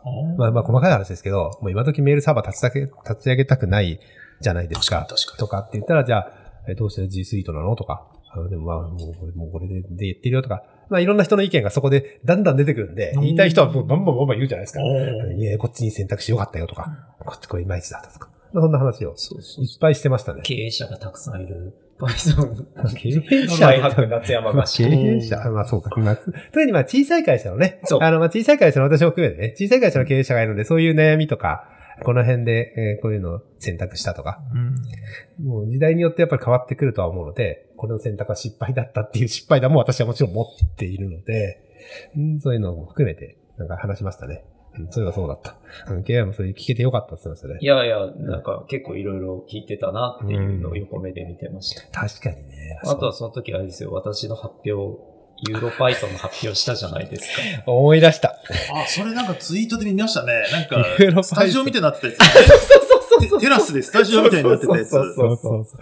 私がね、その時に、まあ、一番その4月、3月、4月から始めたいろいろこのポッドキャスト機材だとか、あとオンライン機材をいろいろと変えてたので、うんまあ、フル動員しまして、高成さんの トークをサポートしまして。私が、私はただ単に自分の Mac にスライドが入ってるだけで、あとは全部寺田さんがはい。セッティングをカメラからマイクかう。んらセッティングしてもらって、で、それをさらに回して自分の Mac の入力につない。で、あの、 Zoom に流すっていう。だけ。まあ、一眼レフでちゃんと撮って綺麗な映像ですね。まあ、そんなに小さくしか映らないんだけどね。だけど、まあでも音もすごいよく撮れるし、やっぱね、とまあヨーロッパで生放送してるから、ちょっとね、あのなんかあるかなと思トラブルあるかなと思ったりもしたし、まあ結構難しいと思うんですけど。それは生放送だったんですか？生放送です。向こうが早朝で、うん私が夕方みたいな感じで発表して、あすごい良かったのは、その喋ってる時に、うん。みんなが結構野獣馬でうん。聞いてた。野獣馬聞いて。ってはいはいはいはいはい。いやはい、みんな聞いて恥ずかしいから嫌だよとかいや言って、たけど。嫌なんだけど、うん。でまあ、うん。あんなにはいなくてよかった。結構な人数聞いてたんで。うん、何人かはいてくれると、ちょっと喋りやすいなと思ってたんで、まあ英語のね、発表だしね、結構緊張するし、そんなに見られるとね、日本人にいっぱい見られると恥ずかしいのはわかる。いや、あれでもね、あんなにみんな見に来るんだったら、うんもう一個ディスプレイ用意して、ねあの、スライドを見えるようにしてあげればよかったなって思いましたね。そうかそうか。確かにね。うん。ミそれは。それはそうだったね。ねこっちだけだもんこっちは喋ってるだけだから、わかりにくいじゃないですか。うん。確かに。に。そう、それは見せてあげた方がよかったなって、後にしては思いましたけど、まあねまあ、あんなことはもう二度とないだろうって 思ってあんな機会は。あんな機会なかなかないよね。リモート発表をみんながこう見守るみたいな回。見守るときに私は一眼レフを持って行って、ちゃんと撮って映像を流すっていうね。あ、めちゃめちゃ良かったのが、質疑応答で、はいはいわけわかんなくて、何言ってんだろうってなった時に、安田さんがこういうこと聞いてるよって日本語で言ってくれて、うんめっちゃ助かった。まあそうですあ、なるほどって言って、ねあ、そう、めちでゃくちゃいい英語でそれをこう答え直すみたいめな。ちゃくちゃいいじゃないですか。めっちゃラッキーでした、それは。質疑応答が難しいんですよね。質疑応答きついですよねそうですね。まあね、音もそうやって流しつつやるということで挑戦してみました。あれは面白い体験ではありました。そうですね私もまあ経験として、あの、面白かったですね。そういうなんか、あの、音音声と映像、人のやつを流すっていう。ああ、もうわざわざ、あの、50メーターぐらいのランケーブル這わせましたんで。あそうそう。あの、外だから。外なんでね。いやー、やっぱり、不安無線じゃ不無線安だわ。怖いですよね。無線じゃ不安だ外で無線はわ。怖い。って言って、伸ばせるなら有線伸ばそうと思って、有線伸ばしたり。まあ、半日以上それやってましたね。セットアップめっちゃやってたよ。一日か半日ぐらいずっとやってた。楽しくてね。寺田、寺田現場監督とうんピーコックアシスタントディレクターが一生懸命セットアップしてるんですよ。これでいいかな。俺一個も頼んでないんですよ。やってくれとは。一個も頼んでないんですよ。えーこっちの向きがいいかな、こっちが明るさはいいかな、とかこっちのが裏があって、後ろがあって。私別に最悪ヘッドセットでいいやって思ってるわけですから。かまあまあね。いや、楽しかったですよ。楽しかったですいや、まあね、面白い。そういうのもね。多分あ本当にめったにないですよ、そんなことできることが。やっぱりやるチャンスもないんで、っていうことでやってましたね。えっ、と、そうですね、だらだらとなんか、えー第四半、第四、第三四半期を話してますが、えっ、と、第三四半期でもう一つあるとしたら、PyConJP がオンライン、ああ8月そうですねに。あ、9月。そうですね。8月かな？8月 ?8 月の後半かな？8月後半ですうん言っね。て、えースプリント長くやってみたりとか、あ結構いろんな工夫をして、してやりしてました。が、どうでしたかね？私も楽しめたし、まあその時の振り返りは確かこのラジオで高則さんとうん前回撮ったのはああ、多分それだと。思うんだけど、したんで。うん。なんかね、まあ楽しかったは楽しかったですね。鳥さん的にはどうでした？あんまり出られなかったんですけど、まあ出て、ですねでも印象的、一番印象的だったのは、うん最後の、あの、オンラインパーティーやったじゃないですか、最後に。うん、うん、うん、うん。その、そこに出た時に、うんうん。寺田、寺田さんが開口一番、うんあ、やっと誰がいるか分かったって言ったのが、おすごいああ、そうそうそうそう。なんか印象的でしたねああ、なるほどうんね。そうなんですよ。まあ、なるほど。か会場だと絶対あったりするから、うん。あ、いや、元気みたいなのあるけど、オンラインでそれぞれが出て、出ちゃってると、うん。確誰がかに。どこに誰がいるかそうか、全然わかんない。すれ違わないのか。うん。なるほどね。あ、いたんだ、あの人ってあいう。それをね、あの、印象的でしたね、その一言なるほど。まあね、それでもなかなかうまく巡り合わせなんなくて、話できなかった人いっぱいいますけど、まあね、毎年のファイコン JP みんなといろんな人と話すのは結構大きな目 目的にもなってるので、うん高根さんもそうですよね。まあそう。廊下っていうか、最近だとブースにいて、そうそうそう。待ってると人いっぱい来てくれるんで、いろんな人と話せるし、あ、まあ、久しぶりの人とも会えるじゃないですか、効率的に。効率的にねいろいろ、うん、話がパッとできるのはすごいいいなと思ってたところが、ああ、できなかったんだなっていうのが多分その言葉に出たんだと思いますねああ、。なるほど。うん、あいたんだって。驚いちゃいますよね。うん。で誰がいるかわかんないんだもん、正直。確かに。まあしょうがないですけどね。うん。普通の参加者一覧見ないですもんね、そんなに。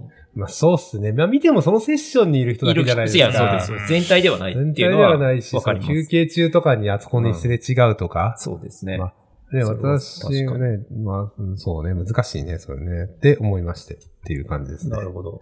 うん。はい、まあこんな感じですか？あままおっと、ありますね。9月頭に、パイコン台湾2020が、ほうほうほうパイコン JP の直後にはいはい、ありましたね。あってはい。で、私ギリギリまで現地に行くのを考えてたんですよ。はい私スピーカーだったので。はいそうですよでね。、台湾は現地開催やったんですよ。そうですよね、確かね。抑え込めれたんで、あー結構。で、ギリギリまで考えてたんだけど、ちょ、ちょっと前から日本がだんだんやばくなってったんで、はいはいうんあの、日本から来た人は2週間自主隔離ってなったので、諦めました。2週間ね。2週間、14日間。14日間ね。で、帰ってきたらまた自主隔離だからね。1ヶ月棒に振っちゃう。そうそう1ヶ月とこれは向こうにいる、これは厳しいって思って。まあ諦諦めましたまあ無理、普通、うんまあ辛いんじゃないかな。あの、仕事はもちろんリスク隔離されてもできるけど、辛いよね。うん。なんか2週間結構家の中だけとかホテルだけとか、うん。うんまあでき、やる、やんなきゃいけなかったらやるのかもしれないけど、たった2日3日のためにね、それをやるのかってなると、かなりきついのでうん、諦めたのが、そうです。ね、 PyCon 台湾ですね。で、あはいの、今 JP の話にからかぶせると、あの、 PyCon 台湾は、えっと、うん Discord を使っていて、はいはい。ではい。結構うまく運営してるなっていう感じはありました。うん。そのセッションごとのチャンネルもあって、あ、でも EuroPython も Discord 使ってあそうですね。うん。うん。ああいう感じの、なんか全体のチャンネルもあったり、なんか、なんだっけな。まあ、あっちは現地でやれたから、飲みに、飲みにとか行く人もいたんですけど、で、うん。なんか飲みチャンネルにみんな写真をちょこちょこ上げてるのがあったから、で、私も悔しかったから、その発表した日に、あの、何人かと飲みに行ったんですよ。うんで、その写真をまた上げるみたいな。おー日本で飲んでるよああ、日みたいな本で飲んでるよっていうのをあげてたよねそうそうそうそうはいはいはいはい。すごい。ルーローハン食べたよ、みたいな。もう、あえてね。あ、そうそう。あえてねあえて、あの、あえて台湾ビールのお店があったんで、そこに行ったんですよ。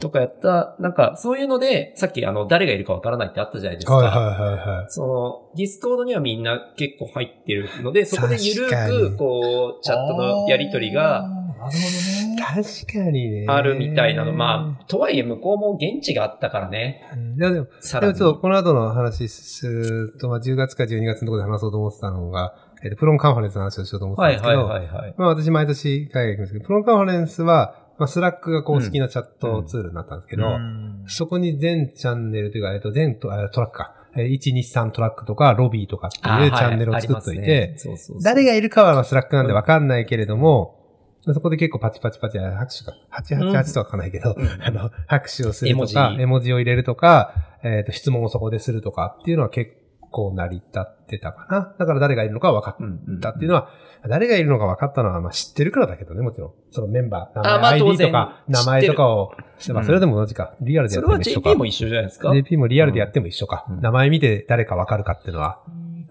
ベテランさんだから分かるってだけか。うんまあそうですね。でもまあディスコードとかそういうの工夫してるとこ結構ありますよね。うんえっ、と、7月から9月で語り、語れてないこと、辻さんなんかないですか？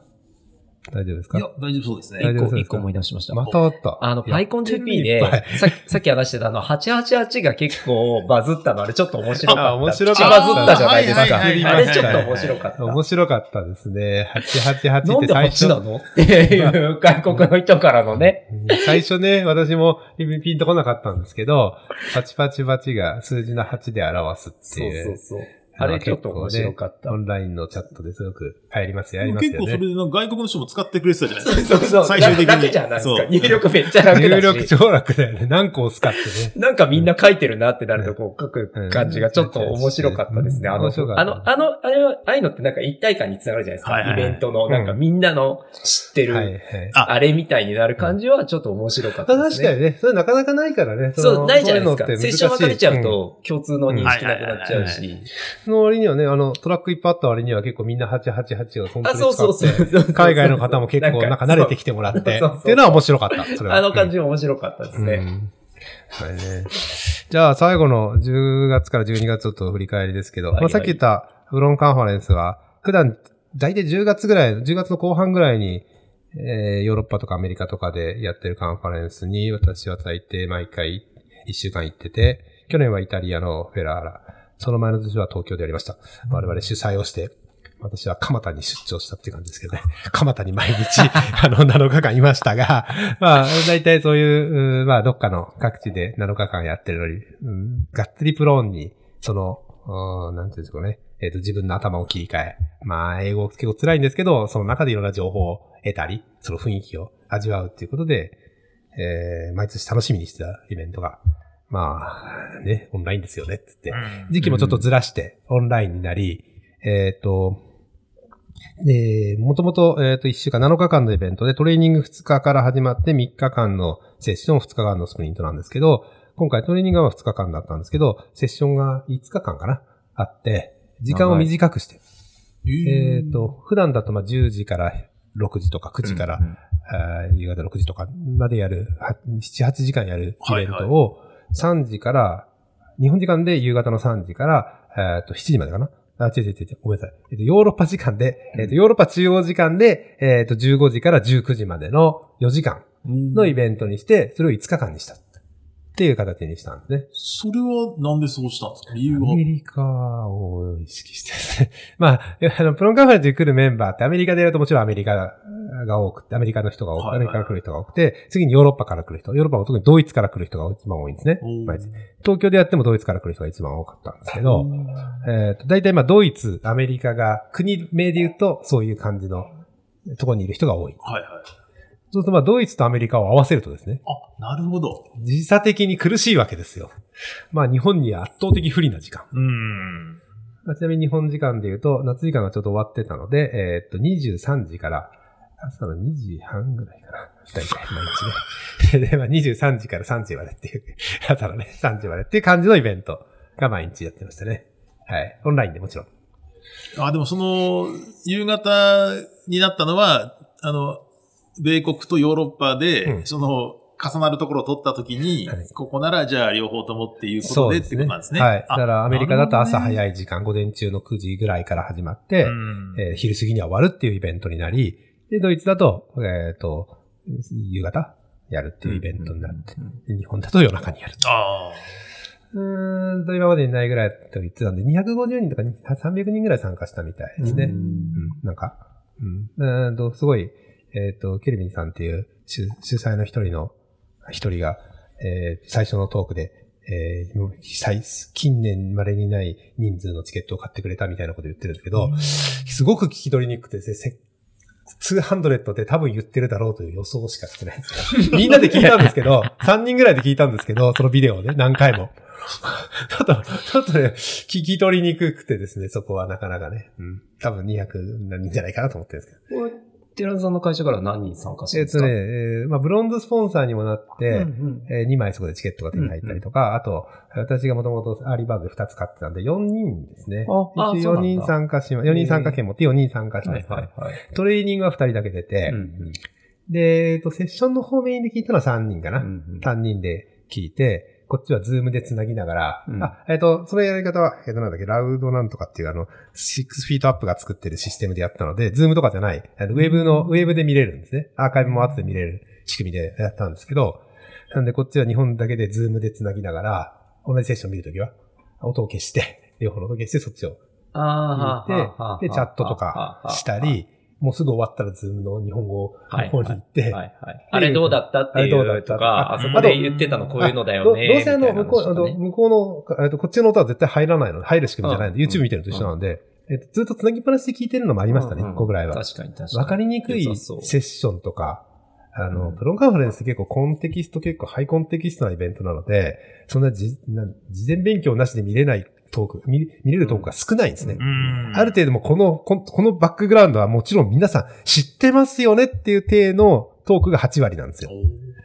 であと、知らない人からすると、まあ何言ってんだこいつって、俺も英語で言われると何言ってんだって感じのトークが多いんで、ですけど、まあ私は毎年参加してるのもあるし、まあそういうの慣れてるのもあって、この人がこういう喋り方するなっていうのもわかるので、ああ、この人はここは多分こういう意味の言葉でここを多分言ったんだよみたいなことをちょっと解説したりなる。ほどこの人のバックグラウンドからしたらこうじゃないとか、あとはまあ全然言葉とか、あの、固有名詞みたいなのもたくさんあるんで、まあそういうのを説明したりとかしながら見てました。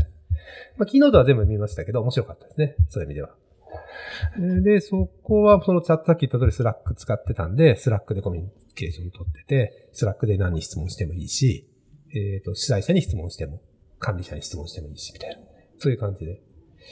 まあ、スムーズだったかな。そういう意味では、うん。まあ、みんな慣れ、まあ、私なんかだからさ、顔見知りばっかりだから、ええのなんだけど、あよかったのはやっぱ、久しぶりに来た人とか、普段絶対オ参ンラインだ加してない人か。らこそ。うん。オンラインだからこそ、うん。アジアからもそういう意味で結構、そういう意味では、7人、まあ、日本からまあ4人、5人、うんうん。まあ、レッツさんも参加したから、うん5うん。人は最で参加したと思うんですけど、えーっと、タイからとか、えーっと、フィリピンから、日本にも来てくれたフィリピンのあの、彼とかも参加したしとか、まあそういう意味で、結構いろんな国から参加するのもあったのは良かったですね、発表さそれた時ですね。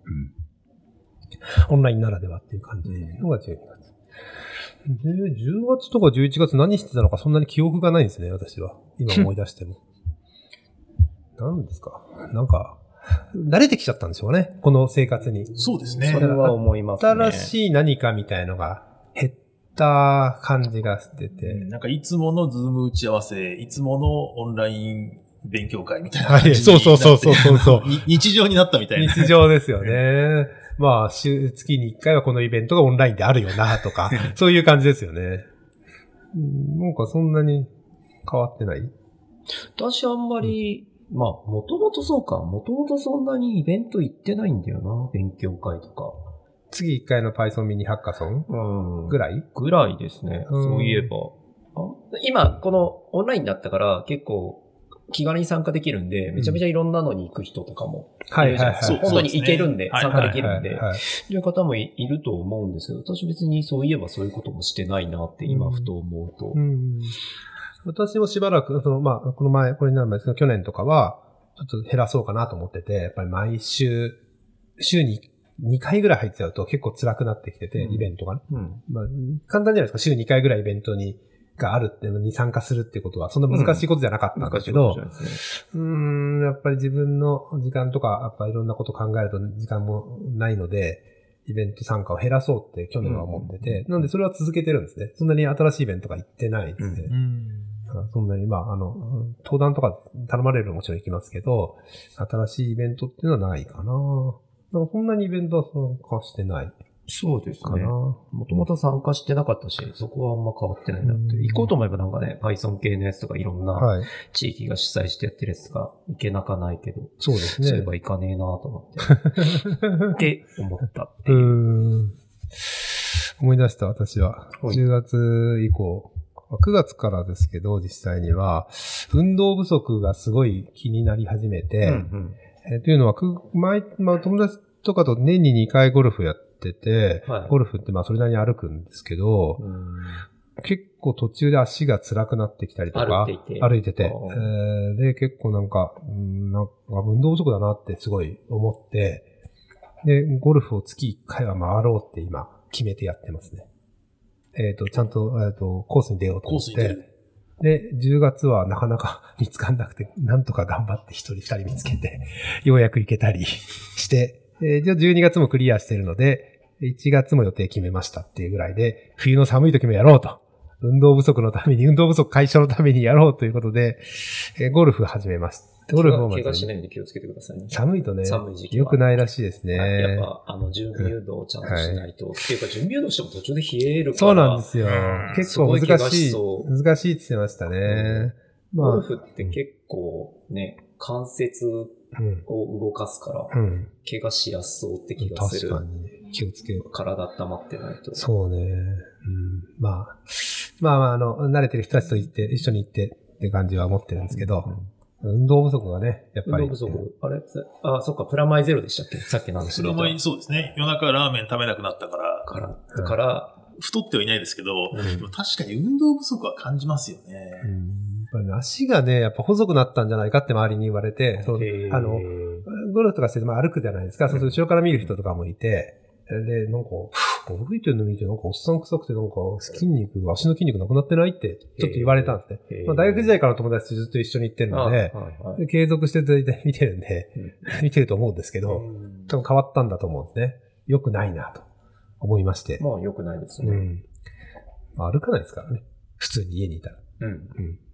家出ない日とかもあるんで。うん。って感じですかね。でも、まあでも当たり前になった10月から12月っていう感じはしますね。そういうね、なんか、そういうの頑張ってやらないと、自分で買いに行かないと、あの、なんかもうこのまま別に、そのまま何でも過ぎちゃうみたいな ことになりかけない。うん、そうですね。うん買い物とか行くようにしてますよね。あ、買い物？はい、行きます。買い物いいですね。でも買い物自転車で行っちゃうからダメですね。歩いて行った方がいいですね。まあ、自転車でもっとすごい遠くまで行くとか。あ、そうか。あと、すごいでかいショッピングセンターに行くとか。ああ、中ですごいある。中で歩かされるから、なるほど。あえてね、もしいいとこがあればね。いいとこあれば。うんそうか、あれもいいですよ。えアウトレットモールは。うん空いてれば、ね空いてれば行かないてればね。結局買わないっていうやつね。いや、買わなくていいんですよ。歩くもいや、わかる。目的だからわ。かる。歩くことが目的。普通にアウトレットモール歩きたいってそんな思わないかな。いやまあそうですね、別にね。はい、そうなんですけど、まあ。いや、確に。かに、確かにあれな、あの、旅行しないから、それもあるじゃないですか。う歩かないで。空港って歩くじゃないですか。空港歩きますね。歩かされますからね。絶対歩かされるじゃないですか。いくらね、あの、エスカレーターとかあっても必ず歩かされるから。いやいや歩かされるんで。うん、歩かないですねやっ。ぱそういうのも減ってるから。まあ私は、やっぱさっき言ったように散歩するのが、でも最近ちょっと減ったかな。まあ、ボルダリングはたまに行けてるんで、ぐらいですそうね。か。じゃあ、振り返りはこんなもんですか。まあ。あ、もう一個ありますよ。あるんだ。私最後に。いいよ。あれですよ、12月演奏会やりましたよ。おできた見ましたね、ツイートで。はい。あの、えっと演奏会は？本当にこの間の日曜日なんで、27はい日 ?27 日？にへえ。できま。した、なんとか。なんとかは？めちゃくちゃ大。変。お客さん入れてやれた？お客さん入れてます。ただし、うんえっ、と、席は半分に減らして、で、なおかつ事前登録して来てくださいっていうのにして大変なあとはえっ、と、そんなに大きく宣伝しない。いや、そうなんだ。しちゃいけないの？いやいや、やっぱりそれで来られて申し込まれても困るから、いつもやるような宣伝はほとんどしないでやじゃあ、りました。常連さんだけ来てくださいそんな感じですね。登録されてる人に、過去なんかうん。アンケート返してくれた人だけとうん。か、と、あと家族とか、家族とかね。知り合いとかだけで、結局500人のホールにはい。60人ぐらい来てもらって、はいはい。まあうん、演奏者より多くてよかったって思ってますけど、ああ、そういう感じね。演奏者もギリギリ。ギリギリっていうか全然少ない。ギリギリあの、いつもはうん。足りないところは人を呼んだりして、まあはいはいはい。30から40人ぐらいみたいな感じで助っ人、を呼んでとかでやるんですけど、団員で、なおかつ出てもいいっていう人だけ。あまあね。でやったから15人とか？え結構少ないですね。15人って吹奏楽成り立つんだっけ？いや、成り立たないので、成り立たないねあ。の、そういう、それ用のすごい、なんか小さい編成でできる曲選んだりとか、あと足りないところはこの音ちょっとこの人吹いてとかやったりとか、あ、あとあれ。れですよ、打楽器が一人しかいないので、また、トランペットパートは全員、ひあの、入れ替わりで打楽器をやるっていうので、やって大変でしたけど、うん。まあ、あの、なんか僕たちちゃんと継続して生きてやってますんでっていうのが示せたからよかったかなっていうふうに思ってやってうます。やれたんだ、でもね。よかったです。お客さん入れてやれたのよかったあ、ですね。そうですね。やっぱり1年間本番もなしだともう僕たち何のためにこの活動してんだろうってなっちゃう。ん確かにね、練習だけじゃね。練習のこのモチベーションがないじゃないですか。確かに。どっかでで、いつできるかわかんない。そうそうそうそうもで、いや、半年後またキャンセルでしょみたいななっちゃうと。そう。そう。まあ、確かに、ね。ってなるので、あまあ、やねやれて。やばいんだね、そういう意味では、そういう活動って。結構、それ大学のサークルとかもそうかもいや、しれないけど。いろんなものがそうだと思いますよ。確かにね。このまま行ったらまた、いや結構、ホール、やっぱりまた閉まるかもとかって可能性あったと思うんですよ。はいはいはいはい。この年末年始とかって普通に確かに。あったのでう、んできて本当に良かったし、あ、指揮者は先生呼んでるんですけうど、んその先生自身もその終わる時に言ってたのが、こういうふうに生音でうん。やって、みんなでっていうのは、すごい久しぶりだって言ってました。先生自身も。なんか個人のレッスンとかをリモートでとはいはいか、はいいや、それもリモートあだまあまあ、多分会ってやったりもあると思うんですけど、はいそういうのはあるけど、ないんだいやーって言ってて、あ、やっぱ変わっそうなんだって思いました。やっぱ変わった一年です。変わった、いろんな変化の多かった一年ですいやそれはね、やっぱりね。で、まあ時間も結構今まで最長時間になりそうなので、この辺でなんか月の一年に向けて、または今後に向けてみたいな話を少し皆さんに聞いていきたいんですけど、はい。なんか決まってなんかこれを目標にしていくとか決めてることってありますか？まだまだそこまで元旦に考えるからまだまだ考えてないって感じですか？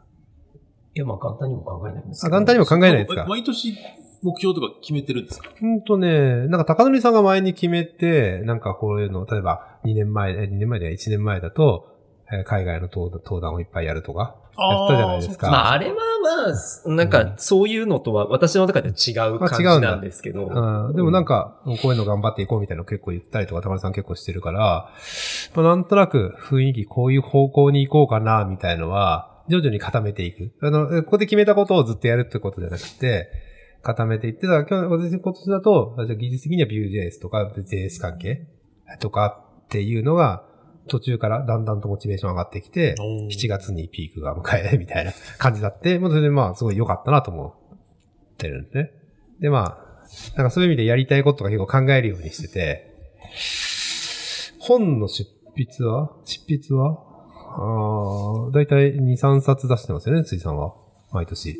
あ関係してる。あの、かん役、えっ、と、えっ、と、執自身の執筆だけじゃなくて。そうですね。まあ、いまあ、1、2冊ってところですかね。1 2冊やってますよねええ大体ねそう関係してる本。まあ、来年ももう一冊出る予定ではあるのはいはいで、忙。忙しいですもうそね。れ、それをちょっと最後にしばらく筆を置こう。筆を。あ、筆を。かっこいいこと言った筆をね。筆をね。うん、まあね。いや、もう本は大変じゃないですか、やっぱり。いやまあ大変思いますようん。なんか私も、なんかで言った、あ、そうか、あの、あ、私ここに入れるの忘れちゃった。えっと、広島のキーノート、初めて私キーノートやらせてもらったんだ。あ、あすいや、入れてないな。言ってないな。キーノート、10月だ、それ。はい。広島でキーノートやったわ、それがね。うん。まあ初めてキーノートに呼んでもらったんですけど、そこで言ったのが、やらないことで、本の執筆ってあ、言いましたね。言ってたんですけあど、そう言ってた言ってた。そんなこと言うもんじゃないですね。反対になりそうで。ですよね。っていうか、関係してる本が今、4ぐらいかな。3から4ぐらいそうな。るんですか？で、1冊はほぼ何もしない。1冊はすごい継続中とか、まあそういうのも入れて、これ継続してるとか、こういうのでとかっていうのも、いろんな関係なんですけど、4つぐらい打ち合わせしてますね。あの、編集者さんとかね。本職何本職何に見なくなってきちゃったんだけど。本職何？やばい。4つぐらいになって、あの、おかしくなってる。本の同時並行ってすごい大変じでもね、ゃないですか。書いてはいない、まだ書くのはもう本当やめようと思ったけど、一冊なんかやりそうなんで、一冊は始まりますけど、このままでも始まってないんでまだ。わかんないです。やると思いますけど、それは。はい。うーんえ、書籍以外は？お二人。書籍以外？なんだろうやりたいこと、あ、そう、あの、ポッドキャスト、さっきも言ったようにポッドキャストでポッドキャストの話するのもなんだけど、楽手で楽しくなって、あ、一時やっぱりちょっと、9月以降変、えっ、と、更新遅くなったりとかしてて、うんうんちょっと、なんか、うん楽しめなくなったのかなとか思ったりした時期もあったんだけど、やっぱりなんか聞き直してみて、自分のやつを聞き直してみてと思い出したりとか楽しかったり。やっうんぱゲスト会やっぱ楽しいのでう、んもうちょっと定期的にやりたいなと思いつつ頑張りすぎないようにしようかなと思ってる感じ。はいはい。まあ義務感出ると微妙ですよね。そうなんですよ。これがね。うーん、はい。で、で、うーん、そうですね。アウトプットはそういう意味で、テキストでのアウトプットめんどくさいんで、できないんで、まあ、最近。うんと、YouTube と、えーポッドキャストでのアウトプットをやっぱりもうちょっと定期的にちゃんと継続していきたいなっていう、アウトプット的にはそういう感じ。のあるに本もそんだけやっててっていう。うんあとはね、なんかわかんないですね、まだ。宣言は特にないかな。まあこれ、どっちかというと個人活動的ですよあですよね仕事っていう辻さんはどうですか？書籍以外の。書籍以外、そうですね。まあ、頼まれる仕事も結構多いので、あ、そうなんですね。Python 教えてほしいとか、はいはいはいまあそういう仕事は、まあそうですね、やる、やるというか、ややっていきますが、どうですかね。あの、なんか一つは、ちょっと目標というまでのあれでもないですけど、結構その Python 使ってデータ解析みたいなのは、うんうんまあそれはやってるスキルというかややってることとしては、それはや、じそこに軸足を置いてるんですけど、うんちょっとその生命科学の分野はいはい。だけじゃなくて、なんかちょっと違う分野に進出したいなと。おー新分野。新それはじゃあドメイン知識の獲得から始まるってことですか？そうそうです、そうです。新しいドメイン知識はいはいはい。ドメイン面白いにそれ面白いですね。ちょっと行きたいなと。なんかもう狙ってるのとか、言える範囲でいいですよ。もう言えないこともあるかあ、と思まあちょっと狙って、なんかその、なんか、エネルギー関係。エネルギー関係なんだ。へじゃあ時系列データ系？とか、そうですね。あとう、いろ、いろんな、最近だと、なんかバ、バーチャル VPP、バーチャルパワープラントって。言ってはいはいはいはいはい。ーうん。今までってこうなんかでかい発電所でうんうん。ガーンって電気作って、はい。それをみんなに配るっていう感じだったんですけど、はい。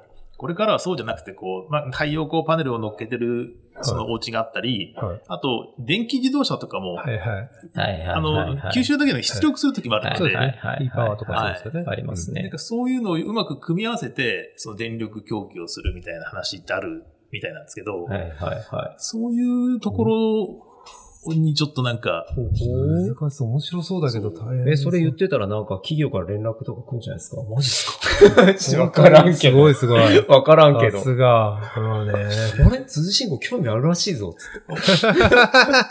そうですね。発信はね、し続けた方がいいですね、興味をね。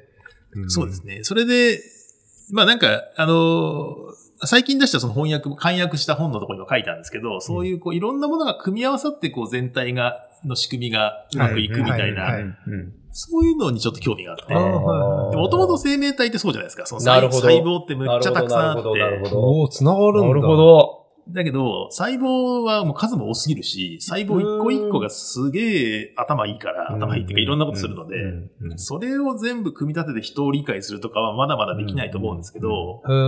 なんかそういうののもうちょっと簡易版として、面白い。すごい繋がってる。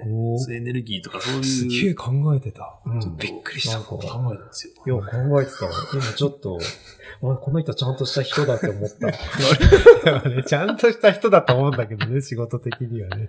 普段のね、あの、どちらかというと、普段打ち合わせしてる時間に飲んでる時間のが辻さんとは長いので。ちゃんとしてない時間そうをよく見てるので。よく見てるとね。そうですね。いや、すごい。あ、でも面白そうですね。でもそういうなんか、組み合わせとかって、やっぱなんか人間とか経験が結構言う、すごい大切だと私は思ってて、あの、えっ、と、いろんな技術を組み合わせられる、えっと、単体技術だったらバッと集中して勉強する若い人も結構習得できるかもしれないですけど、周辺とか含めて全体を見て、俯瞰してみて、うんそれを選択していって、っていうなるのは結構、うん経験が必要なんじゃないかなと思ってるところもあって、なるほど。で、そういう意味ではまあそういうう基礎もできてて、他のことも分かるようになってきてっていうのがあると、なんかいろいろ応用効きそうだなっていうか応用できそうで。いいですね。面白そう。楽しそう。うんじゃあ高根さん聞きますか。私ですか、んあんまり明確にない。とりあえず来年、うん。もうちょっといろいろなのが収まって、海外パイコンとか、あ、これもうあちこち言ってますが、海外パイコンとか、どっかの地方の Python ブートキャンプははい。行きたいなーっていうのはありま。行きたいですそれが一番大きいかな。はい。で、まあ本はもしかしたら書くかもしれないぐらいで、うん。あとなんかあるかなあ、でも、えーっと、あれ？何言おうとしてた？あまあ、あとは日本経済のためにもやっぱりビールは飲み続けなきゃいけないっていう。使命としてね。もう。それはそうです日本経済ね。のために。経済、うん。経済回していかないとうん。お店がなくなっていくんで、だからそれは継続していかなきゃいけない。大事なミッションだと思っていますっていう。そういう感じですか。うん。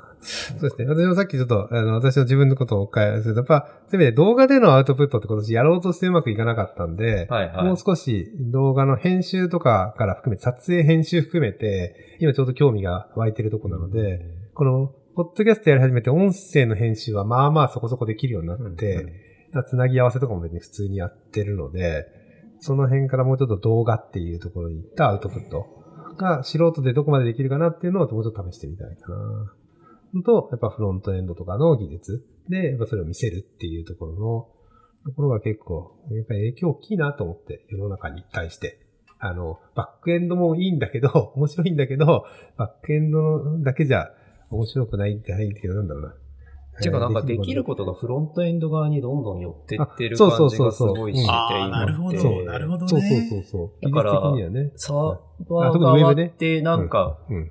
もう汎用的な API だけ用意しとくんで、あとはよろしくみたいな感じにどんどん。どんどん変わっていく可能性もあるし、そういうクラウドサービスも結構増えてると思っていて、うんっていう意味でのウェブエンジニアとしてはまあそっちに行かないといけないし、まあそれが楽しいのもあって、まあそれがアウトプットって意味で、ウェブのアウトプットっていうところだとまあそういうフロントとか、あと動画とかも、まあいろんなものが繋がってくるかなって私もちょっと思ってるところはありますかね。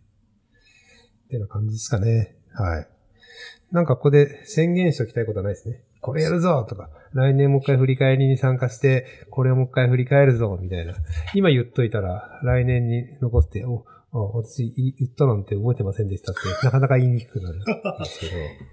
ああとあれですねん？あの、新しい人と知り合いたいですね。新しい人とこの時代どうやって知り合うか問題ね。れは、あのー大きな課題課題ですよね。私も今年、今年仕事を一緒に始めた人のうち何人かは、一度もリアルで会ってない人あいます。別にリアルで会わなくてもいいんですよ。あ最悪。最悪リアルで会わなくてもよくて、ただちゃんと知り合うっていう、まあ何をもってっていうのはうんわかんないけど、うん。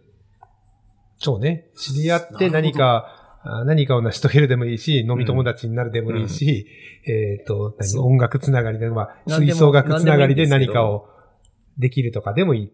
何でもいいけど。それは何でもいいいんですけど、新しい人と知り合わないと、結局今ある関係性の人と同じだけのボリュームを継続するって無理じゃないですか。うん。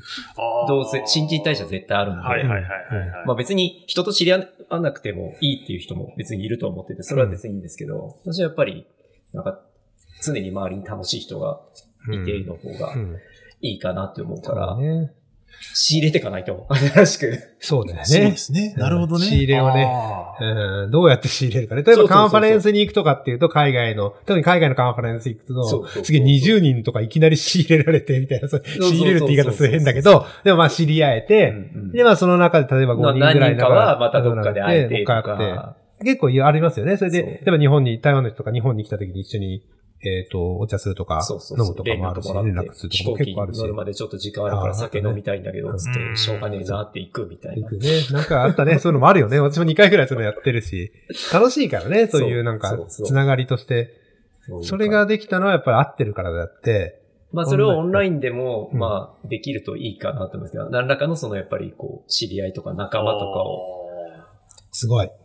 面白いあー。それすごいですね。なん何らかの形でやっぱり、いうんや、だから振り返ると今年新たに知り合いになった人誰かはいはいはいはい。いたかなみたいな。はいまあ、はい。だから、それを持ってて今、うん多分いないなと思って。そうね。今どっかこれを聞いてるで、おいおい、俺とか思っていいんじゃないいいんじゃないかわいそうだけどね い。やいやまあ例えばそういう中で私だったらこのゲストにそういう人呼べるような人がいるのかって言われて、それは新しい人。ね。うん、まあ、まあ、そういう意味でオンラインのつながりで、うん新しい人っていうことで、いると嬉しいことは嬉しいですね。はい。あ、まあだから今年できたので良かったのは、うん逆に前、ちょ、あんまりずっと会ってなかった人に声かけるきっかけになって。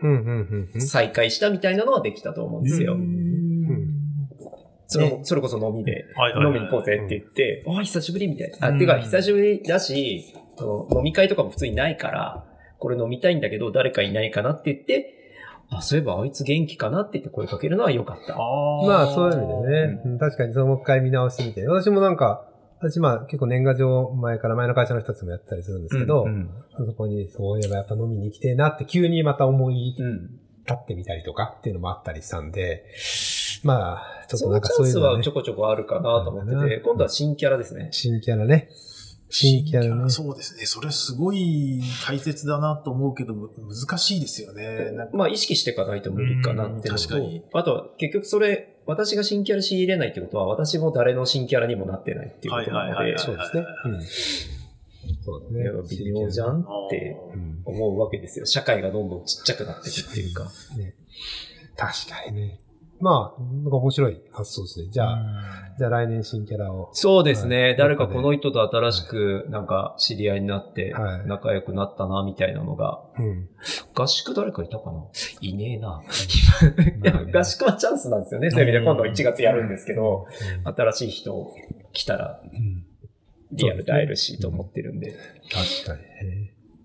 はい。まあ、まあまあ、なんか、別に今ここで2021年のこと決めたりとか考えなくてもいいとは思うんですけど、はまあなんか書き考えるきっかけになったり、振り返りとして、なんか、あこんなことあったなっていうちょっと懐かしい話も含めうんうてして、まあ結構いろいろ楽しかったです。やっぱり、楽しかったなんかいろいろ、まあ一緒にやってることも結構多いので、特に高森さんといろんなこと一緒にやってるし、辻さんとも結構定期的にいろいろそういうこともやれてるんで、そうですね。今日なんか来ていただいたんで、なんかいろんな振り返りが一緒に話せて楽しかったということで。まあそうですね。はいたくさん。まだまだ話せそうだなと思ったんで。そうなんですよね。そろそろね聞いてる人もだるいしね。そうですね。結構長くなっちゃったかもしれないですね。まあ今までの最長時間になりそうですけど。インデックスを入れて飛ばせるようにしてあげてください。ああ、それね、ちょっとまだできてなくて、ね。あできてないんちだゃんとね、ちょっとやんなきゃいけないんだけど。いや今回切りやすいいじゃないですか。あの、四半期のやつがあるから。ここのタームの話ってやって、インデックスで飛べると。なんかそういうのうまくやれたらいいんですけど、ちょっと、飛ばなくてもあの、分だけ入れとけば、自分ではい飛ばすぐらいでもいいと思う。うん。まあちょっとその辺も、なんか、えーアップデートしていきますんで。はいはい。よろしくお願いします。また、あの、今年、あの、今年始めたポッドキャストですけど、いろいろなんか聞いてくれてる人の反響が結構聞けるようになってきたんで、もっともっと反響を、ツイッターとか、まあ、メールアドレス公開してないですけど、そろそろメールフォーム作ろうかななんて思ったりもしてるなんか、ので。ウェブフォームとか立てればいいんじゃないですか？ね。なんかそういうのキャストのサイトキャストのサイトに、そういうのやろうかなとは思ってうんお便りもらったりとかも。この人をゲストに呼んでくださいとか書いてくれるといいじゃないですか。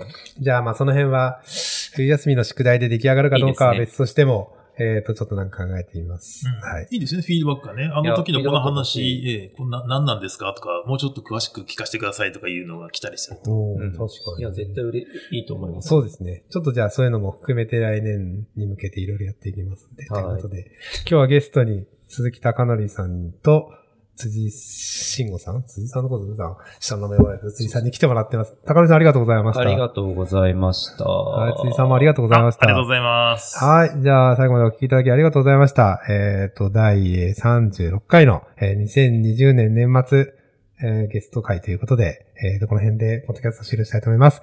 ありがとうございました。